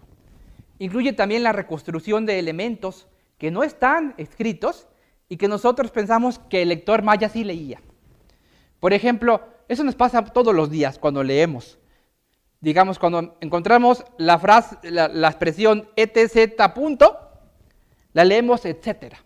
Eh, eso pasa en todos los sistemas de escritura, todos los sistemas abrevian. Y entonces es lo que pasa también con la escritura maya, hay abreviaturas que, que desarrollamos entre corchetes, que no están en el texto original y que pensamos, por lo que sabemos de la escritura maya, que sí leía el antiguo maya, aunque no estaba escrito. Como también leemos, etcétera, aunque no esté escrito, etcétera. Entonces este paso se llama transliteración. Vean ustedes, esa sería la lectura. El siguiente paso, nada más se los indico, no voy a profundizar, consiste en analizar lingüísticamente esta frase, este, dividiendo todos los elementos gramaticales a través de guiones pequeños. Se llama segmentación morfémica. El siguiente paso consiste en decir lo que es cada uno de esos elementos. Este, por ejemplo, estas abreviaturas con mayúsculas significa ver, sufijo de verbos de movimiento, por ejemplo, descender es un verbo de movimiento, o por ejemplo, la tercera persona del singular de un pronombre, o el sufijo que convierte el sustantivo en un adjetivo, adjetivizador, etcétera, ¿no? Son elementos ya más técnicos del análisis que nos van a permitir llegar a una traducción más profesional, que sería esta. En el día 9E, asiento de Sot, fíjense, es el primer día del mes, por eso se dice que asiento de Sot es el primer día, como si fuera cero. El dios T, probablemente esto, que, tal vez era Te, que se refiere a este que está aquí, mensajero del dios Itzabnaco Kakmut, descendió de Huachanal, es decir, descendió del, del lugar del seis hielo. Y es aquí donde, bueno, también en este análisis, como no hay puntuación, nosotros al, interpretar este texto le ponemos los signos de puntuación para que se entienda mejor en español. Y aquí, bueno, le hemos puesto punto y coma, porque luego sigue la siguiente frase, que está ligada con la anterior, pero que no es lo mismo, que ya viene aquí. Él subió a la cueva del Señor sagrado de, y estos signos de eh, puntuación equivalen a esto, a esto que está muy erosionado. Y al final dice, después de tantos días, entonces ocurrió que el día 6, y ya no sabemos más porque ahí se acaba. ¿Sí? Una cosa más, ese es el mensajero de Itzamná, como ya vimos, y descendió del cielo. Y ya la doctora García Barrios nos ha hablado de la iconografía, que es un que representa un, un árbol y que tiene estas marcas de brillo, de luminosidad. También un elemento importante es que tiene alas. O sea, para descender vuela y tiene alas. Y, y, son las alas, es la cabeza de una serpiente, no sé si la aprecien. Es la pura cabeza, es las, camas supraocular de la serpiente. Son, es la mandíbula inferior con los colmillos de la serpiente. No tiene mandíbula inferior. Y en lugar de mandíbula inferior tiene una serie de plumas. Er, este elemento es viejísimo. Viene desde el arte olmeca. Esto que los olmequistas llaman el, el signo de al, del ala serpiente. La tienen estos seres divinos voladores, ¿sí? Y ya nada más para terminar esta plática, decirles que el verbo descender del cielo o, la expresión bajar del cielo, como por ejemplo emchan, se asocia mucho con Itzamná en otros contextos míticos. Creemos, nosotros, la doctora Ana García Barrios y yo creemos este, que además de ser un momento una representación de, cierto momento liminar, donde, no, donde no es una escena humana, 100% ni de tipo histórica, pero tampoco es una escena totalmente divina, sino que está en medio de los dos mundos, el humano y el divino. Eh, eh, bueno, pues es un, es un evento ritual, obviamente que tiene lugar dentro de una cueva, la entrada al inframundo. Bueno, estos eventos rituales siempre tenían como fundamento un mito. Y muchos de estos mitos no los conocemos, otros más o menos, ¿sí? E, están atestiguados y asociado con Itzamna, que aquí tenemos a Itzamna, que ya explicó la doctora Ana García Barrio sus elementos, está bajando en forma de ave en, el trono se vale de un mensajero que tiene las alas, y aquí el mismo es una ave que desciende. Y hay una fecha que es 1 Ahau, 3 Kankin, Em Chan, y luego el nombre de Itzamna. Itzamna descendió del cielo. ¿Sí? Y hay otras vasijas mayas que también nos muestran al Dios Supremo Itzamna. Ven ustedes aquí la serpiente y aquí las plumas, es decir, el elemento de ala serpiente que ya les hablé.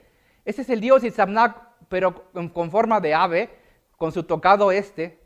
Este es, este es Itzamna como ave, e Itzamna como, gobernante, ¿no? En su forma antropomorfizada y en su forma somorfa. Y este, este Dios llamado Tiwol lo está invocando en esta fecha 1 Ahau 3 Kankin. Dice eh, Em Chan, o sea, descendió del cielo. No bajan en cualquier momento que se les dé la gana. Bajan en fechas específicas, donde los portales del calendario se abren. Porque los dioses no hacen lo que se les antoja a voluntad, aunque sean dioses. Tanto los dioses como los seres humanos se someten al calendario. ¿Sí? Eh, y el calendario rige el cosmos. Entonces, ya nada más falta explicar un elemento, que es lo que tienen aquí en la frente, antes de que se me olvide. Déjenme ver cómo me regreso. Creo que ah, no, no, se quiere regresar la diapositiva. A lo mejor alguien de ahí que controla la computadora puede regresarla. Dos, eso, ahí nos quedamos. El hecho de que los dioses también se sometan al calendario, igual que los seres humanos, ha llevado, por ejemplo, a algunos colegas, por ejemplo, al doctor Alfredo López Austin, a, cuestionarse qué tan sobrenaturales eran realmente los dioses mesoamericanos. Porque sobrenatural es aquel que está por encima de las leyes de la naturaleza. Y vemos que aquí se están sometiendo a las leyes del cosmos. ¿Sí? Pero bueno, ese es otro tema. Solo falta señalar este elemento que es importante dentro del trono y que no es, no es común, no es habitual en el arte maya, que tengan fechas del calendario escritas aquí en la frente. Como no tenemos tantos ejemplos, no sabemos así a ciencia cierta por qué las tienen. Pero sí tenemos algunos indicios que podían arrojarnos luz. Indicios tanto de los mayas mismos como de otras culturas mesoamericanas. Y son fechas del calendario adivinatorio o ritual de 260 días, que regía los destinos de las personas desde el nacimiento. Y justo es en la frente otra vez donde se ponen las insignias de poder y de reconocimiento, donde se concentra mayormente una fuerza calorífica que proviene del sol llamada en las inscripciones mayas King, o sea, como Sol King, pero con una H antes de N, King, que significa calor, fuerza, ¿sí? potencia. Los niños nacen con esa, y esa fuerza, esa potencia, es una energía vital que se va acumulando conforme uno va envejeciendo, va ganando años. Pero no más que los bebés se les puede escapar, se les puede ir y se pueden morir pronto. Por eso hay que cuidar que no se les escape. Y por eso es que les vendan la cabeza con tablillas este, y con telas varios meses produciendo la modificación craneal y cubriendo esas áreas donde se podía escapar este kin, ¿sí? que son las fontanelas y, el, occipucio, el colodrillo. Por eso es que les queda la cabeza así resumida. ¿sí? Ya cuando son grandes, porque recibían de bebés esta modificación craneal. Ya cuando maduraba su cráneo y se, cerraban las fontanelas, ya acababa el proceso de la modificación craneal y ya se les asentaba el kin. Ya no se iban a morir fácilmente, pero conforme iban envejeciendo, se iba acumulando ese calor. De tal manera, de tal manera que en Mesoamérica, entre más viejo uno, más caliente. ¿eh? Sí, y, pero ese calor tenía, una, tenía como origen el sol mismo. El sol es el, es el origen de este calor. Y el sol también respeta las leyes del calendario, tampoco hace lo que le da su gana. Sabe cuándo tiene que venir, cuándo tiene que salir, por, por qué lugares del cielo transitar. También el sol se somete al calendario, no es sobrenatural. ¿Sí? Y eh, bueno, pues justamente el día que nace uno, este, es el destino que le toca. Y, eh, y no es eh, nada imposible que al menos, porque tienen dos fechas, una de, una de cada lado. Sí, y este, aquí, por ejemplo, tiene cuatro ajau y trece ajau. Aquí tiene tres ajau y uno ajau. Una de ellas, al menos, puede ser la fecha del nacimiento, del destino que le toca.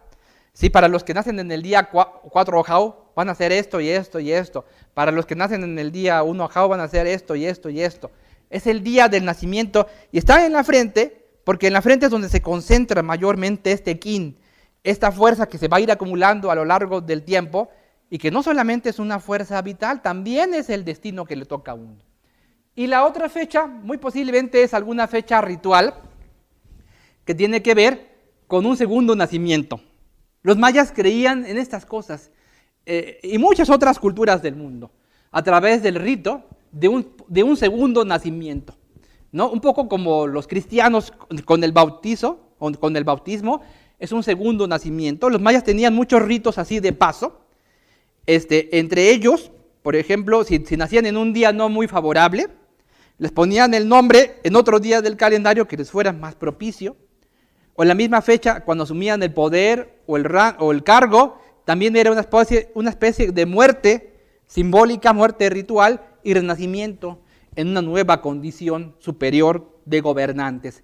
Así que muy posiblemente una es la fecha del nacimiento y otra es una fecha de renacimiento que tiene que ver con algún rito. Pero como no tenemos muchos ejemplos de eso en la escultura y en la pintura maya del clásico, eso solamente es una conjetura que se deriva este, de la evidencia de lo, de, que viene de los mayas mismos en otra época y de otras culturas mesoamericanas. Bien, pues sería todo por mi parte, espero ah, este, no haberlos aburrido y que haya sido este, no solo pues, didáctica esta charla, sino también divertida. Gracias.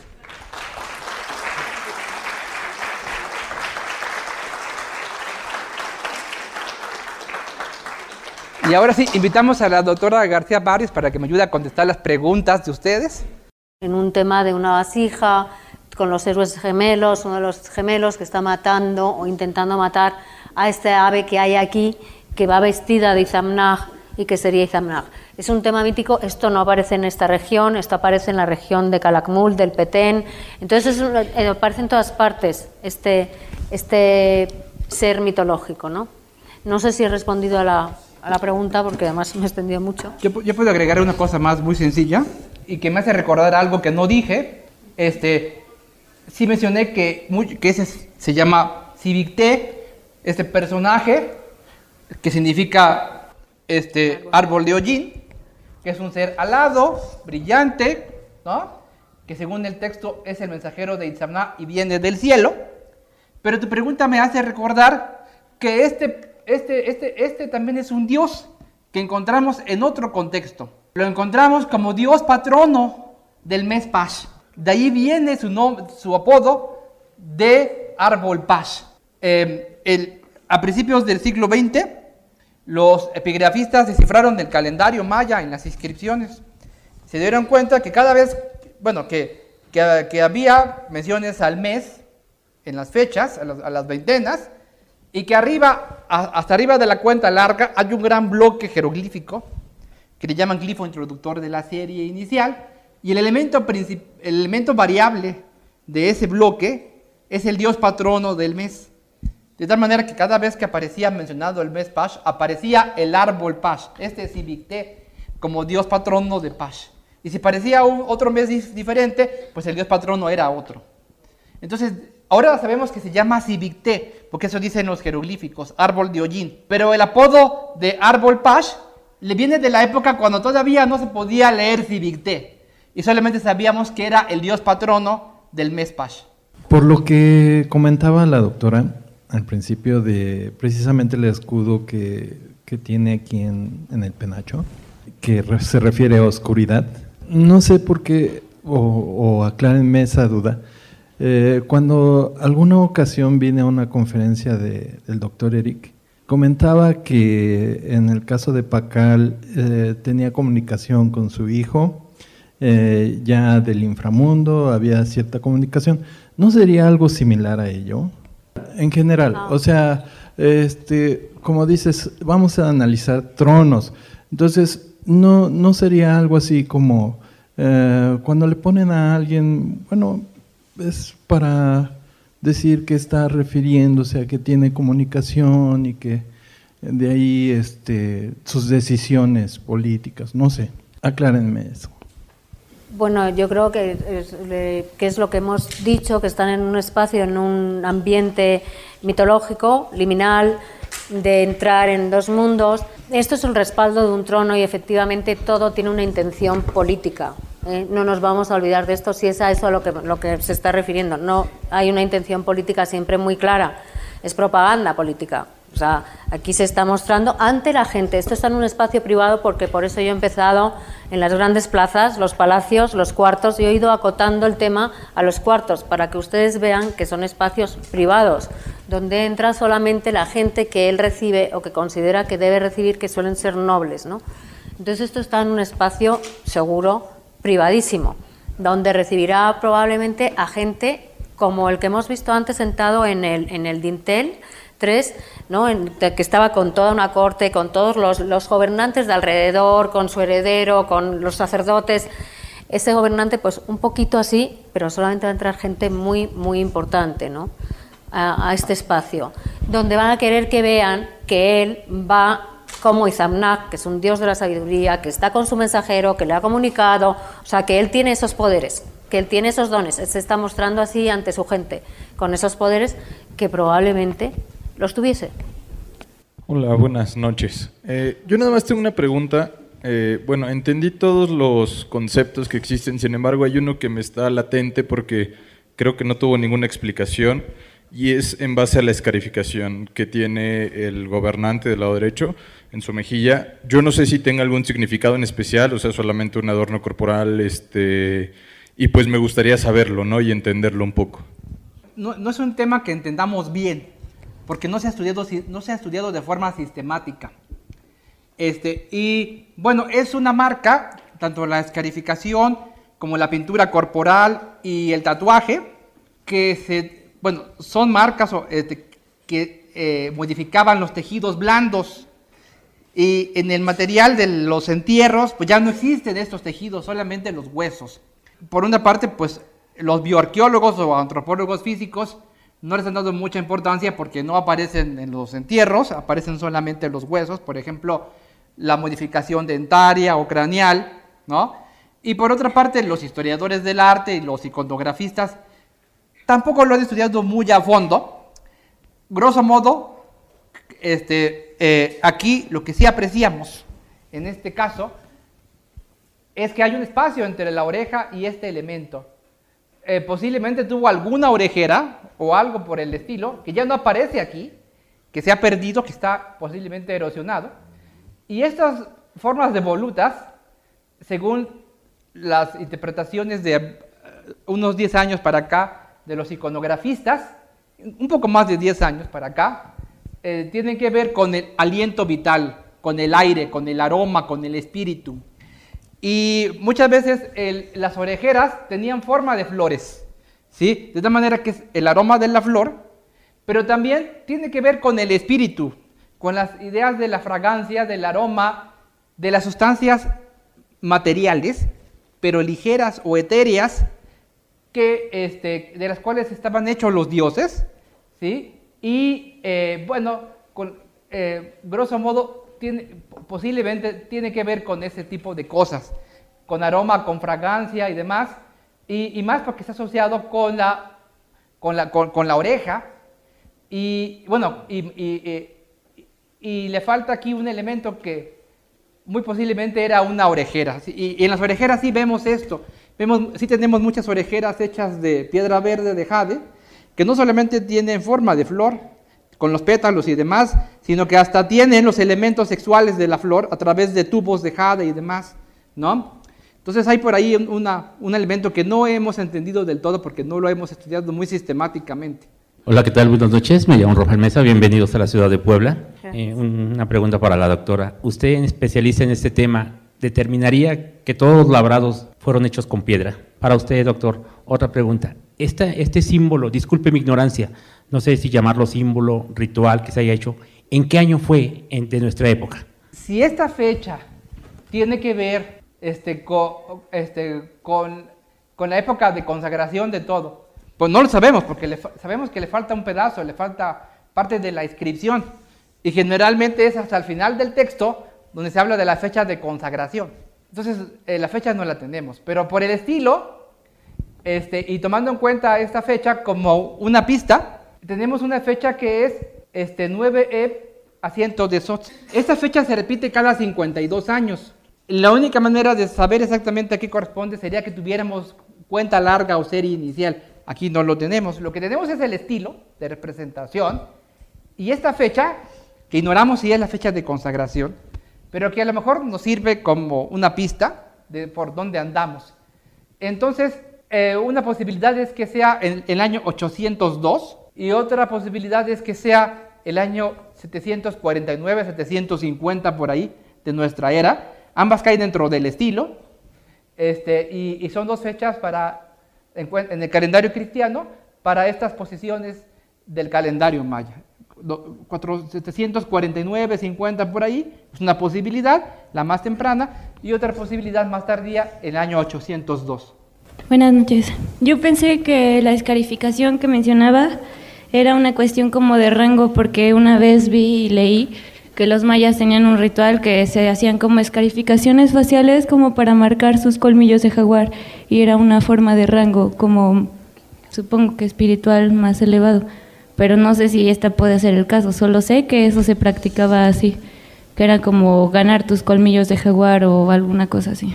Bueno, es cierto que los, es cierto que los, los guerreros suelen ir escarificados, o sea, los guerreros sí que se hacían generalmente los gente que participaba en el ejército, batallas, podían aparecer escarificados. En caso de que no sea la propuesta de Eric, que es cierto que está muy cerca de la de la orejera y que ahora eh, eh, se empieza a conocer más acerca de los aromas, olores y formas de expresión que tenían los, los mayas, pues podría ser probablemente que este personaje también tuviese una escarificación porque fuese un, guerrero. Sí es cierto que los guerreros iban, se, se mostraban con escarificaciones, pero... Repito que eso es un tema que no hemos entendido porque no le hemos puesto demasiada atención de forma sistemática. Puede haber ahí algunas menciones, estudios, pero así de forma, un, estudio de largo aliento no existe, tomando en cuenta todos los ejemplos, todos los contextos, ¿no? Y para ilustrarlo, tomaré el caso de la modificación craneal. Antes, hace unos 40 años, 50 años, se pensaba que era una marca de estatus y de élite, pero porque no se había estudiado a fondo.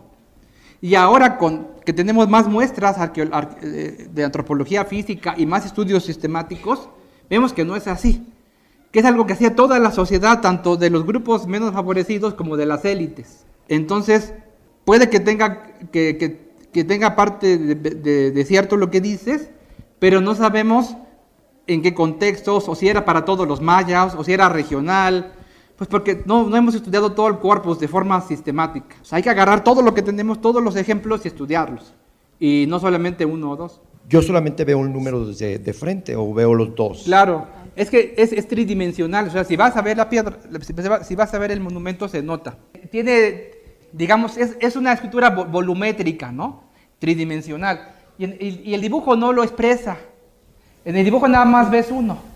Pero si vas a ver el original, te darás cuenta que, que hay otros del otro lado. Entonces quiere decir que la manera en que está dispuesto aquí no nos deja apreciar la obra como la veía en el pasado, porque está una pared que no nos deja ver el otro lado. No, solamente es un poquito. Es como si yo estoy así y se me ve aquí, aquí, sí puede verlo. Ah, se ve, se ve. Sí, porque sí, pues, no tiene un relieve muy ancho, es así, simplemente. Entonces sí, con, con mirar se puede ver. Lo que pasa es que al, al, dibujar tenemos que elegir lo que dibujamos y entonces dibujamos ah, exactamente en plano y entonces se pierde uno. Mi pregunta es un poco muy, muy vaga respecto a un elemento que he visto en otras conferencias arqueológicas y que siempre me quedo con la duda de preguntarlo porque no lo acabo de entender. En, en los respaldos que nos mostraron anteriormente o en las representaciones, comentaban que existe había un espejo frente al, gobernante. Y bueno, con lo que nos han explicado siempre es que los espejos vinieron con la conquista de los españoles. ¿Tenemos algún indicio o, se sabe de qué material ocupaban para reflejarse? Porque en algún otro momento dijeron que era para, exclusivo para esas personas, los gobernantes, para evitarse la fatiga de irse hasta los ríos o para reflejarse. Porque la verdad no, nunca lo he preguntado. Siempre veo que dicen el espejo del gobernante, pero no sé. Ya a lo mejor estamos demasiado acostumbrados y entonces no decimos que es de obsidiana. Sí que hay muestras, son todo, por eso son negros. Se ve el espejo y se ve generalmente al enanito, porque es un enano, suele ser un enano quien lo está sujetando, y es un espejo de obsidiana, y sí se han recuperado algunos muy interesantes. Enanitos además sujetando el, el, espejo, figuras con enanitos sujetando el espejo de obsidiana. Entonces eran de obsidiana que tienen, pues bueno, ya saben, ¿no? que tienen mucho brillo y se puede reflejar. Y es un símbolo de estatus, formaba parte durante un, un, tiempo, porque aquí también tenemos que pensar en modas, ¿no? por llamarlo así, estilos, tendencias artísticas, igual que hubo el barroco, el renacimiento pues hubo, un tiempo durante el clásico tardío, en torno a esta época, 700, bueno, 600, 700, 800, donde se representan generalmente con esos espejos y también dependiendo de las regiones, en las vasijas. ¿eh? Muchas gracias. Y con respecto solamente a este mensajero, decían que en la boca tiene una cruz de San Juan, o no sé si lo escuché mal. San Andrés. San Andrés. Así. ¿Tiene ese nombre por algún motivo o se lo dimos después, con el paso del tiempo? tiene el nombre de, cruz, se le llama su cruz de San Andrés porque como San Andrés murió en martirio en una cruz en aspa, pues se llama la cruz en aspa, se le suele llamar en historia del arte cruz de San Andrés, solamente es por eso, se lo damos nosotros los historiadores del arte porque al ver una, una cruz así, pues eh, lo más fácil para definirlo y que todo el mundo lo entienda es la cruz de San Andrés, todo el mundo que entienda, claro, de, pero es un, un aspa. Muchísimas gracias. De nada. Eh, doctores, a mí me gustaría saber eh, cuál era la función más bien como de la mujer en ese momento, porque igual y, eh, por ejemplo, las miradas son distintas y, o sea, cuál era su papel justo como en ese momento de, la mujer, si era importante o no, o qué es lo que hacía, ¿no? Porque igual y este, se habló como mucho de, de estas dos partes, pero sí me gustaría saber lo de la mujer de la mujer en el momento de, en la que está representada o en el momento en general en ese momento en la sociedad el papel de la mujer en ese momento. Bueno para eso hay que entender el papel de la mujer en, en, ese momento en la sociedad que era un papel importante. Si estamos diciendo que hay posibilidades de que sea un trono de piedras negras no por el tipo de escultores que están trabajando y estamos viendo la importancia que están dando también a las mujeres porque yo he puesto he puesto la imagen de una mujer en trono, que hasta donde yo sé, en una estela, creo que es la única imagen de una mujer en trono, sentada en trono, con lo cual debía tener un papel bastante importante y aquí están manifestando lo mismo. De todas formas, en este momento las mujeres tenían muchísima importancia, eran las transmisoras del linaje, o sea, yo soy rey y me voy a casar con la, con fulanita que me gusta muchísimo, pero si me viene una señora de Calakmul con la cual también voy a contraer matrimonio, porque se casaban con varias mujeres, eh, o tenían hijos al menos con varias mujeres, la señora de Calakmul, que es la más prestigiosa de todas, será la que tenga el hijo y ese hijo será el que herede. Entonces eh, sí que tenían una importancia y una importancia grande las mujeres, aunque muchas veces no aparezcan o no Siempre, casi siempre se ven los hombres ¿no? en las estelas, principalmente porque son los monumentos donde más se manifiestan, pero sí que tenían una importancia grande en la corte. Y en este caso tenemos los ojos que probablemente estén un poco deteriorados. No es que no esté, ella, esté mirando, ella está mirando al mensajero, pero si se fija simplemente las dos, aquí hay una composición cerrada desde la perspectiva de historia del arte, al mirarse los dos, al tener los dos los rostros enfrentados. Luego la, composición se abre al estar él con el cuerpo de frente hacia el espectador, como invitando al espectador, pero sus cabezas, donde va la, donde va la atención, es justamente al centro, a sus miradas.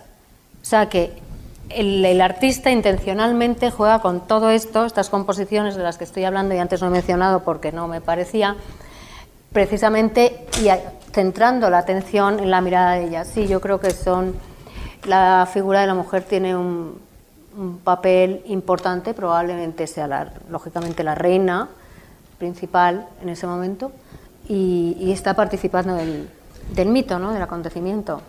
En, este fragmento del trono que, que, tenemos no está mencionada la mujer, pero eso no quiere decir que, que, a lo mejor no hubiera estado mencionada en otro fragmento que no tenemos. Ya vimos que, que se, que se corta de forma trunca y, y que, y, que no tenemos la pieza completa. ¿sí? Falta todo lo que es el asiento como tal, que podría estar escrito, ¿no? Como el otro que hemos puesto, la falda del asiento, las patas del, del trono, aparecerá. Comentabas de las uñas, es la primera ocasión que veo así a un gobernante con, bueno, no en esta, está en, la, de la vasija del rey gordito. Sí. Gigantescas las, las uñas. Mire, ahí le voy a dejar a al, doctor Eric Velázquez que se explaye. No sé, es muy largo, pero no, sé que le va a gustar contarlo a él. Tiene que ver probablemente con la misma fuerza sagrada que venía del sol, que era una fuerza vital, este, el kin, el calor, estaba por todo el cuerpo, circulaba por todo el cuerpo a través del torrente sanguíneo, como otras fuerzas espirituales o, o, anímicas, era un viento, un aire vital, este, pero se, se regaba por todo el cuerpo a través de la sangre, fluía por la sangre, por el pulso. Sin embargo, tiene, a lo largo de las culturas mesoamericanas, esta fuerza calorífica tiene, sin embargo, áreas donde se concentra más. Y una es, ya dije, en la frente, otra es en el cabello, otra es en las uñas. Y en muchas ocasiones tenemos datos este, eh, de, de lugares en Mesoamérica donde se acostumbra que, es mejor no, no cortarse las uñas, o si se las cortaban, las guardaban en una cajita porque contenían parte del alma, parte de esta fuerza del espíritu. Y eran enterradas, esta cajita con uñas se enterraba este, eh, con el cuerpo mismo de, la persona cuando fallecía. Y por interesante también que nos parezca, este, también, eh, también la ropa, la ropa y los instrumentos que uno más utiliza para ejercer su trabajo, también tienen esta fuerza calorífica. También son partes del cuerpo. Ahora que lo, mencionas, no solamente las uñas, el cabello, la frente, la ropa. Hace poco leí un libro donde hablaba de, los tronos, del significado de los asientos en la cultura maya.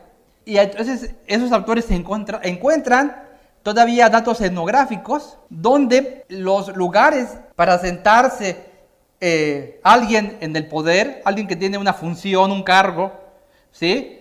también contienen esta fuerza calorífica y son parte de su cuerpo. ¿sí?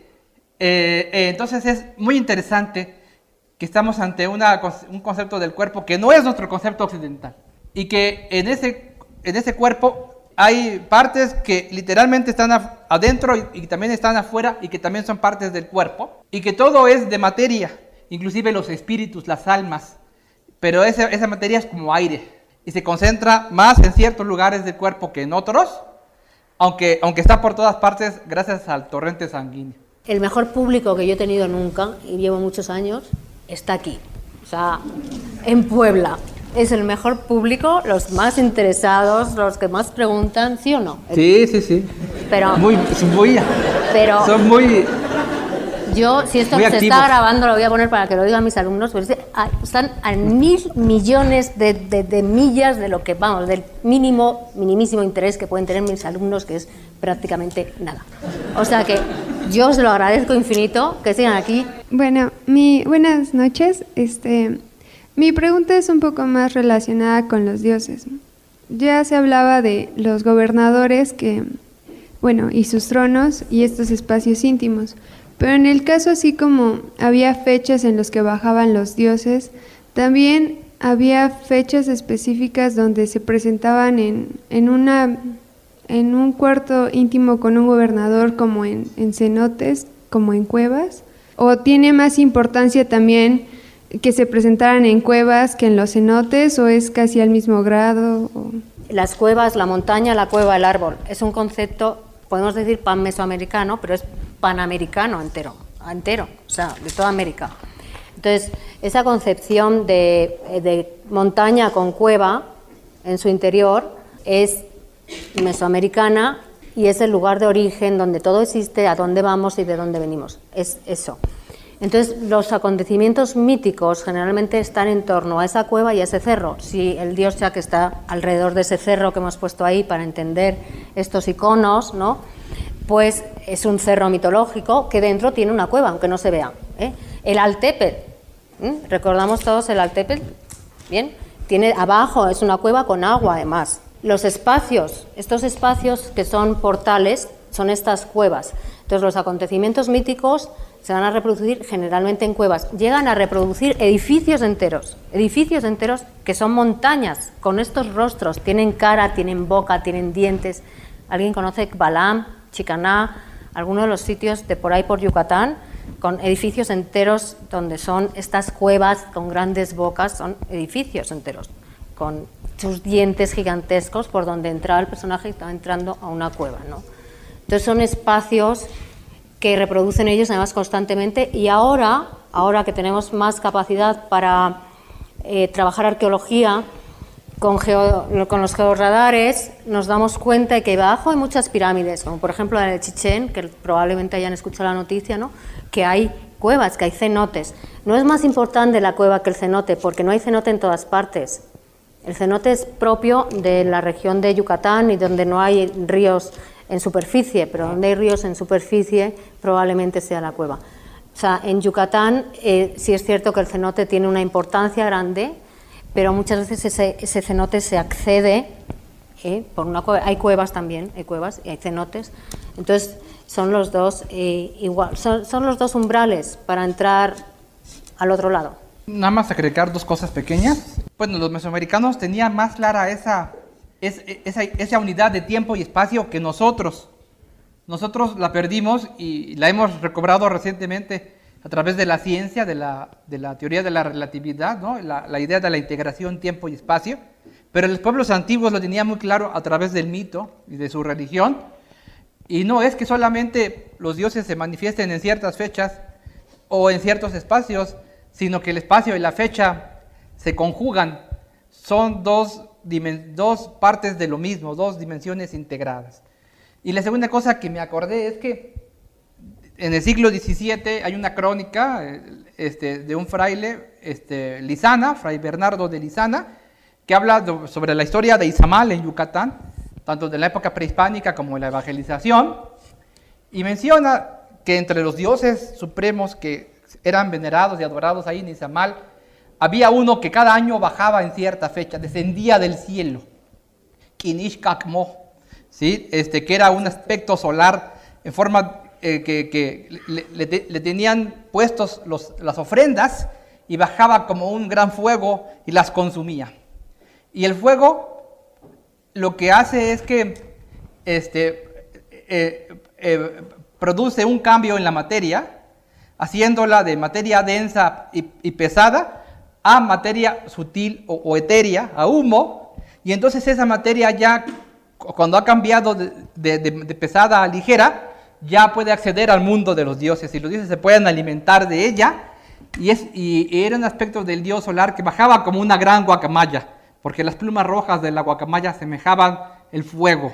Entonces, esta misma, y bueno, el mismo Itzabna, que en el clásico es el que más desciende, el que más baja, tiene atributos también de Dios solar. En el último vaso no lo mencioné, pero aparece eh, este, este, eh, el, mismo Dios Itzabna, tiene también el ojo del Dios solar.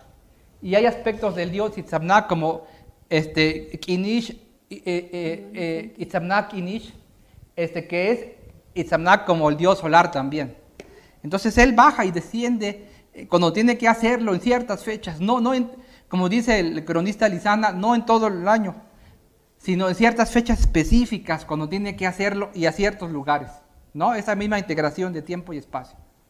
Eh, mi pregunta es eh, acerca del papel que jugaban o que aquí tiene el artista, es decir, quien plasma ese, esas, esos acontecimientos, eh, porque para mí son como experiencias que que no cualquiera o no un tercero puede escribir por ti, ¿no? Entonces, eh, mi pregunta es si este, estas personas que, experimentaban en sí mismas el, eh, todo lo que aquí se está narrando, eran quienes ellos mismos se ponían a escribir lo que les acontecía para posteriormente el artista lo plasmara en, en piedras, en grabados, en... es que no me imagino este tipo de cosas viniendo de una tercera fuente, tendría que ser principalmente de ellos, ¿no? de quien lo experimenta. Bueno, la pregunta es muy interesante porque, porque sabemos de los escultores, en este caso escultores, como he dicho antes, por todas las firmas que aparecen especialmente en piedras negras, ¿no? que hay algunas estelas que tienen hasta 12 firmas de escultores. Y además se entiende muy bien el glifo de escultor. Ahora bien, en las vasijas, porque no solamente vamos a hablar de la escultura, siempre hay que ver que el arte se está reproduciendo, porque ellos reproducían en todas partes, reproducían en madera, en barro, en, en, estuco, con pintura, en pintura mural, en las paredes, en, en jade, en todas partes. O sea, eran artistas, artistas como siguen siéndolo a día de hoy. ¿eh? Es un país de, de, artesanía maravillosa, este país. Entonces, eh, esta gente que también plasma esto mismo, a lo mejor temas semejantes en vasijas, a veces aparecen en las vasijas escribas pintando en los códices, ¿no?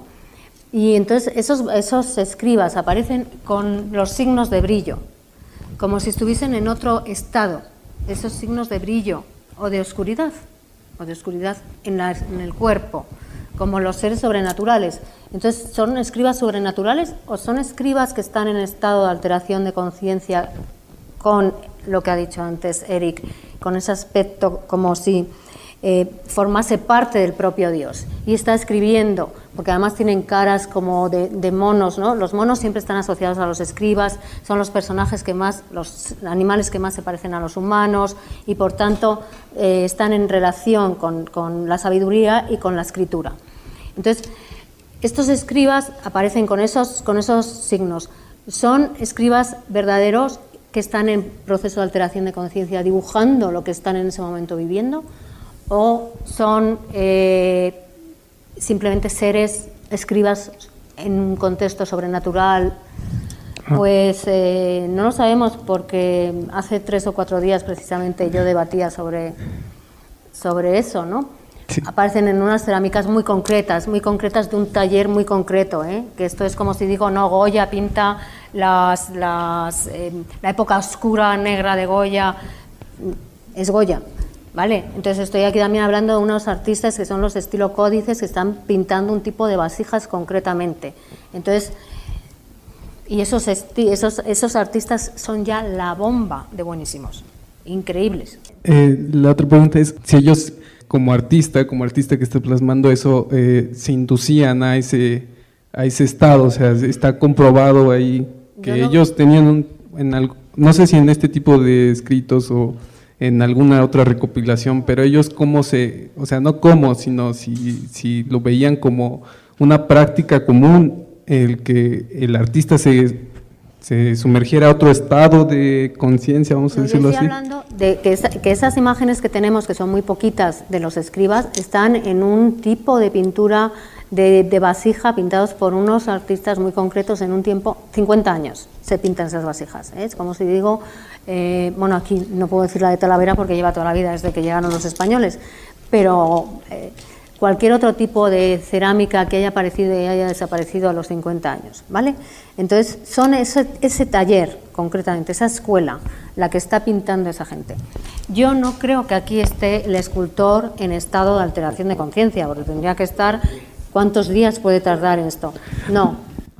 Lo, a, lo, que me refiero no es que él, esté en ese estado de conciencia, sino eh, el que lo está haciendo el relieve o está escribiendo, obviamente, bueno, creo yo, tiene que estar en, en sus cinco sentidos, vamos a decirlo así, pero de la persona, es decir, es de que hablamos de un mensajero hacia otros hacia una parte masculina, a una parte femenina también, pero eh, ese mensajero en el que lo escribe, vamos a decir que estaría taquigrafiando como si hoy estuviéramos hablando de eso. ¿De quién se trata?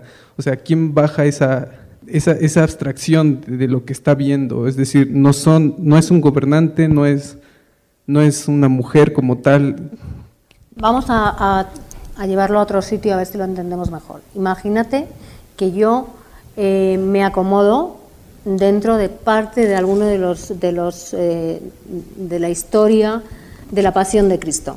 Imagínate que yo me meto en la última cena.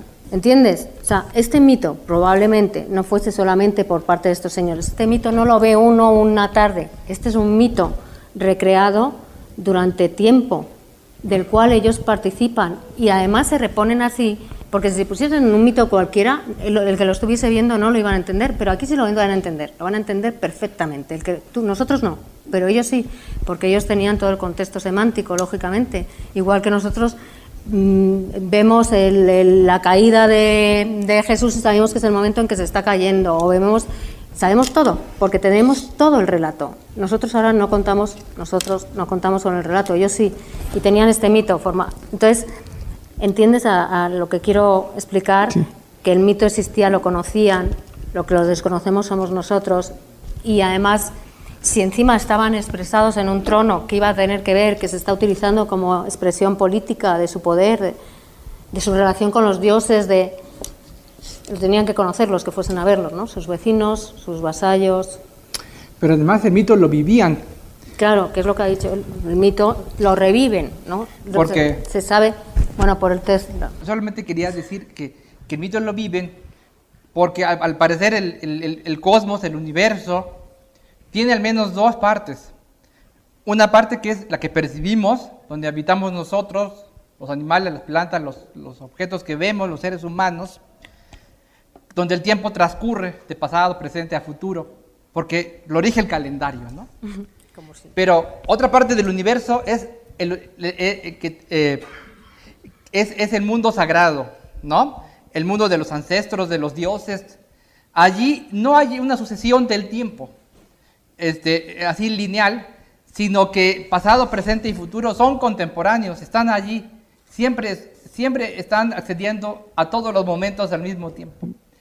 Y entonces, justo esos momentos liminares de los que yo hablaba son elementos rituales muy profundos de vivencia de los gobernantes, donde ellos, ellos ponen una, una parte de su conciencia, de su ser, en ese mundo supremo, en ese mundo que es el mundo sagrado, ¿no?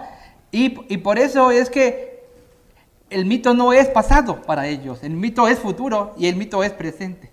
Y lo reviven. Disculpe, ¿eso era de conocimiento popular? O sea, toda la gente lo conocía, el mito, digamos, de conocerlo bien, vamos, no sé. Bueno, yo, yo, pienso que sí, hay una parte de esto que se comparte con el pueblo y en eso reside el poder de estos gobernantes. No reside en que ellos sean, tengan las armas, ni sean los que tengan a su servicio a los ejércitos. No es un poder coercitivo, porque un poder coercitivo es ineficaz y muy costoso. El poder consiste en que comparten una buena parte de este mundo de creencias con los gobernados. Y los gobernados se sienten representados por estos personajes, quienes, son los que los representan ante los, ante, los dioses. Entonces, una parte importante sí se comparte con el pueblo. Este, hay identidad entre las aspiraciones del pueblo y de la, nobleza. Pero obviamente también es por grados. Hay una parte, digamos, más teológica, más profunda, más sistemática, que en eso también consiste el poder, porque son los que detentan el poder de los detalles, de lo complejo, ¿no? ¿No? Es para que el- primero, eh, bueno, eh, hay un término, una expresión eh, jeroglífica que es que están personificando, que expresa estoy personificando, soy el propio el propio Dios o la propia persona, que en este caso es Amnag, ¿no? que, al cual estoy llevando además sus atributos.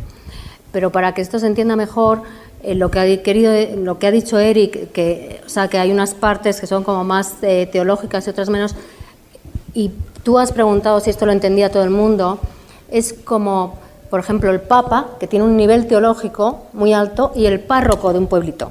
¿eh? Bien, entonces debemos también entender, cuando entendemos, es- esta gente no era tan distinta a nosotros, Era bastante parecido. El problema es que nosotros pensamos que eran muy distintos, pero si los empiezas a traer, a verles tan, tan mortales, tan mundanos como nosotros, lo son, igual. Entonces aquí también había gente muy especializada y los nobles que iban a llegar aquí lo iban a entender y probablemente a lo mejor, igual que las iglesias románicas, no sé si aquí se conocen, que en España pues todas las iglesias románicas, las fachadas eran todos, eh, era todo para ser visto, para ser visto, porque no todo el mundo aquí escribía. Aquí los escultores eran muy poquitos y eran nobles. Entonces, no todo el mundo leía, leían solamente los nobles.